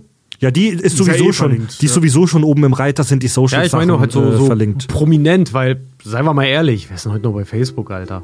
Ja, aber diese Gruppe ist tatsächlich echt ganz geil, um so mit sich mit Gleichgesinnten zu diskutieren und zu treffen. Vor allem ja. ist sie sehr aktiv aus irgendwelchen Gründen. Also Ja. aus irgendwelchen Gründen jetzt nicht der Leute wegen, sondern der App wegen, Nee, ja. weil Facebook, aber Weil wir da ist ja einfach auf, los. auf Facebook halt so gut wie gar nicht mehr sind. Nee. Ja. Aber der Discord-Server ist auch ziemlich lebendig, ist auch richtig geil. Ja, Vor allem treffen sich da immer Leute zum Zocken, was ich ziemlich cool finde. ja. Aber auch wenn ihr so viel auf dem Laufenden bleiben möchtet, kann ich euch jetzt persönlich eigentlich nur ans Herz legen, Instagram. Ja, genau. Abonniert Ja. unser Also Instagram ist der aktuellste Kanal, äh, Discord ist super zum Austauschen untereinander, genau wie die Facebook Fangruppe. Und wenn man reingucken will, wie wir drei aussehen, während wir podcasten, empfehle ich TikTok. Ja. Oder die Videoreels bei Instagram. Ach stimmt, ja, genau. da Genau, machen wir und wie. Fred mal so schön sagte, liken, sharen, schicken, bis knallt. Ja, Mann. Bis, uns rechts bei Tinder. bis die Fingernägel abfallen. Ja, Mann. Wenn der OnlyFans-Account kommt, ich glaube, dann haben wir andere Probleme, aber Ja, und eine, eine Kleinigkeit habe ich noch, äh, und zwar bei Spotify kann man ja seit ein paar Monaten auch unter die Folgen kommentieren in der Spotify Handy-App. Da schreibt Erna P. Heute eure Face-Off-Folge gehört und was sehe ich nun? Er läuft heute Abend im TV. Zufall? Naja, das Face-Off. ist schon ein paar Mal passiert, dass wenn wir eine Folge gemacht haben, so kurz danach äh, bei Netflix zum Beispiel auch war oder sowas. Äh, Witzigerweise hat, äh, ich, das kann ich, ist jetzt unbezahlte Werbung, aber ich kann das aus äh, persönlichem Genuss sehr empfehlen. Bei Sky gibt's gerade den Sender Sky Cinema Nicolas Cage, Ja, wo Mann. 24-7 Nicolas Cage-Filme laufen. Ja. Vielleicht meinst du auch das, weil ich habe seitdem Facebook, glaub, äh, Face-Off, glaube ich, dreimal mitbekommen. Facebook. Also Ja. das ist äh, äh, sehr gut. Ich habe einen Tag lang fast damit verbracht, mir den ganzen Tag Nicolas Cage-Filme reinzuziehen. Und zwar nicht die geilen, sondern die, die mittags laufen. Boah. Alter Vater, ey. Boah, ist der scheiße. Ja, aber er ist trotzdem großartig in er seiner Scheiße. großartig. Ey, das ist der einzige Mensch, den ich wirklich kenne, einzige Schauspieler, der einen Oscar hat und der den Transition geschafft hat vom Schauspieler zum Meme. Also so Ich mein- oder so, er spricht alle Generationen an. Wenn ich das richtig im Kopf habe, hat er einen Oscar und 14 Razzies. Also, ist einfach ein geiler Typ. Goldene Himbeeren. Oh, krass. Ja. Leute, wir machen Schluss. Scheiß drauf, ist bestimmt auch ganz geil, wenn du halt, weißt du, wenn der Icebreaker der Oscar ist, nicht weil, boah, warum hast du den gekriegt, sondern was macht denn der hier? Oh, jetzt haben wir über diese Scheiße wieder zweieinhalb Stunden gesprochen. Richtig gut, ey. Der Struwwelpeter. Wird eine Kultfolge, Leute. Wir machen Schluss. Bis nächste Woche. Alle Infos zu uns unter kackundsach.de und äh, für die Social-Kanäle und den Premium-Kanal haben wir jetzt ja schon Werbung gemacht. Gehabt euch wohl. Viel Spaß bei der Körperpflege und immer Augen auf beim Feuer machen. Und ja, vielen Dank fürs Hören und Unterstützen. genau, lutsch nicht am Daumen. Aber ihr könnt gerne eine Runde träumen, wenn ihr die Folge Und lasst euch von Kinderbüchern nicht schwul machen. Wir, wir sehen uns dann in der Lötstelle. Ja, Tobi, Richard und Fred sagen Tschüss.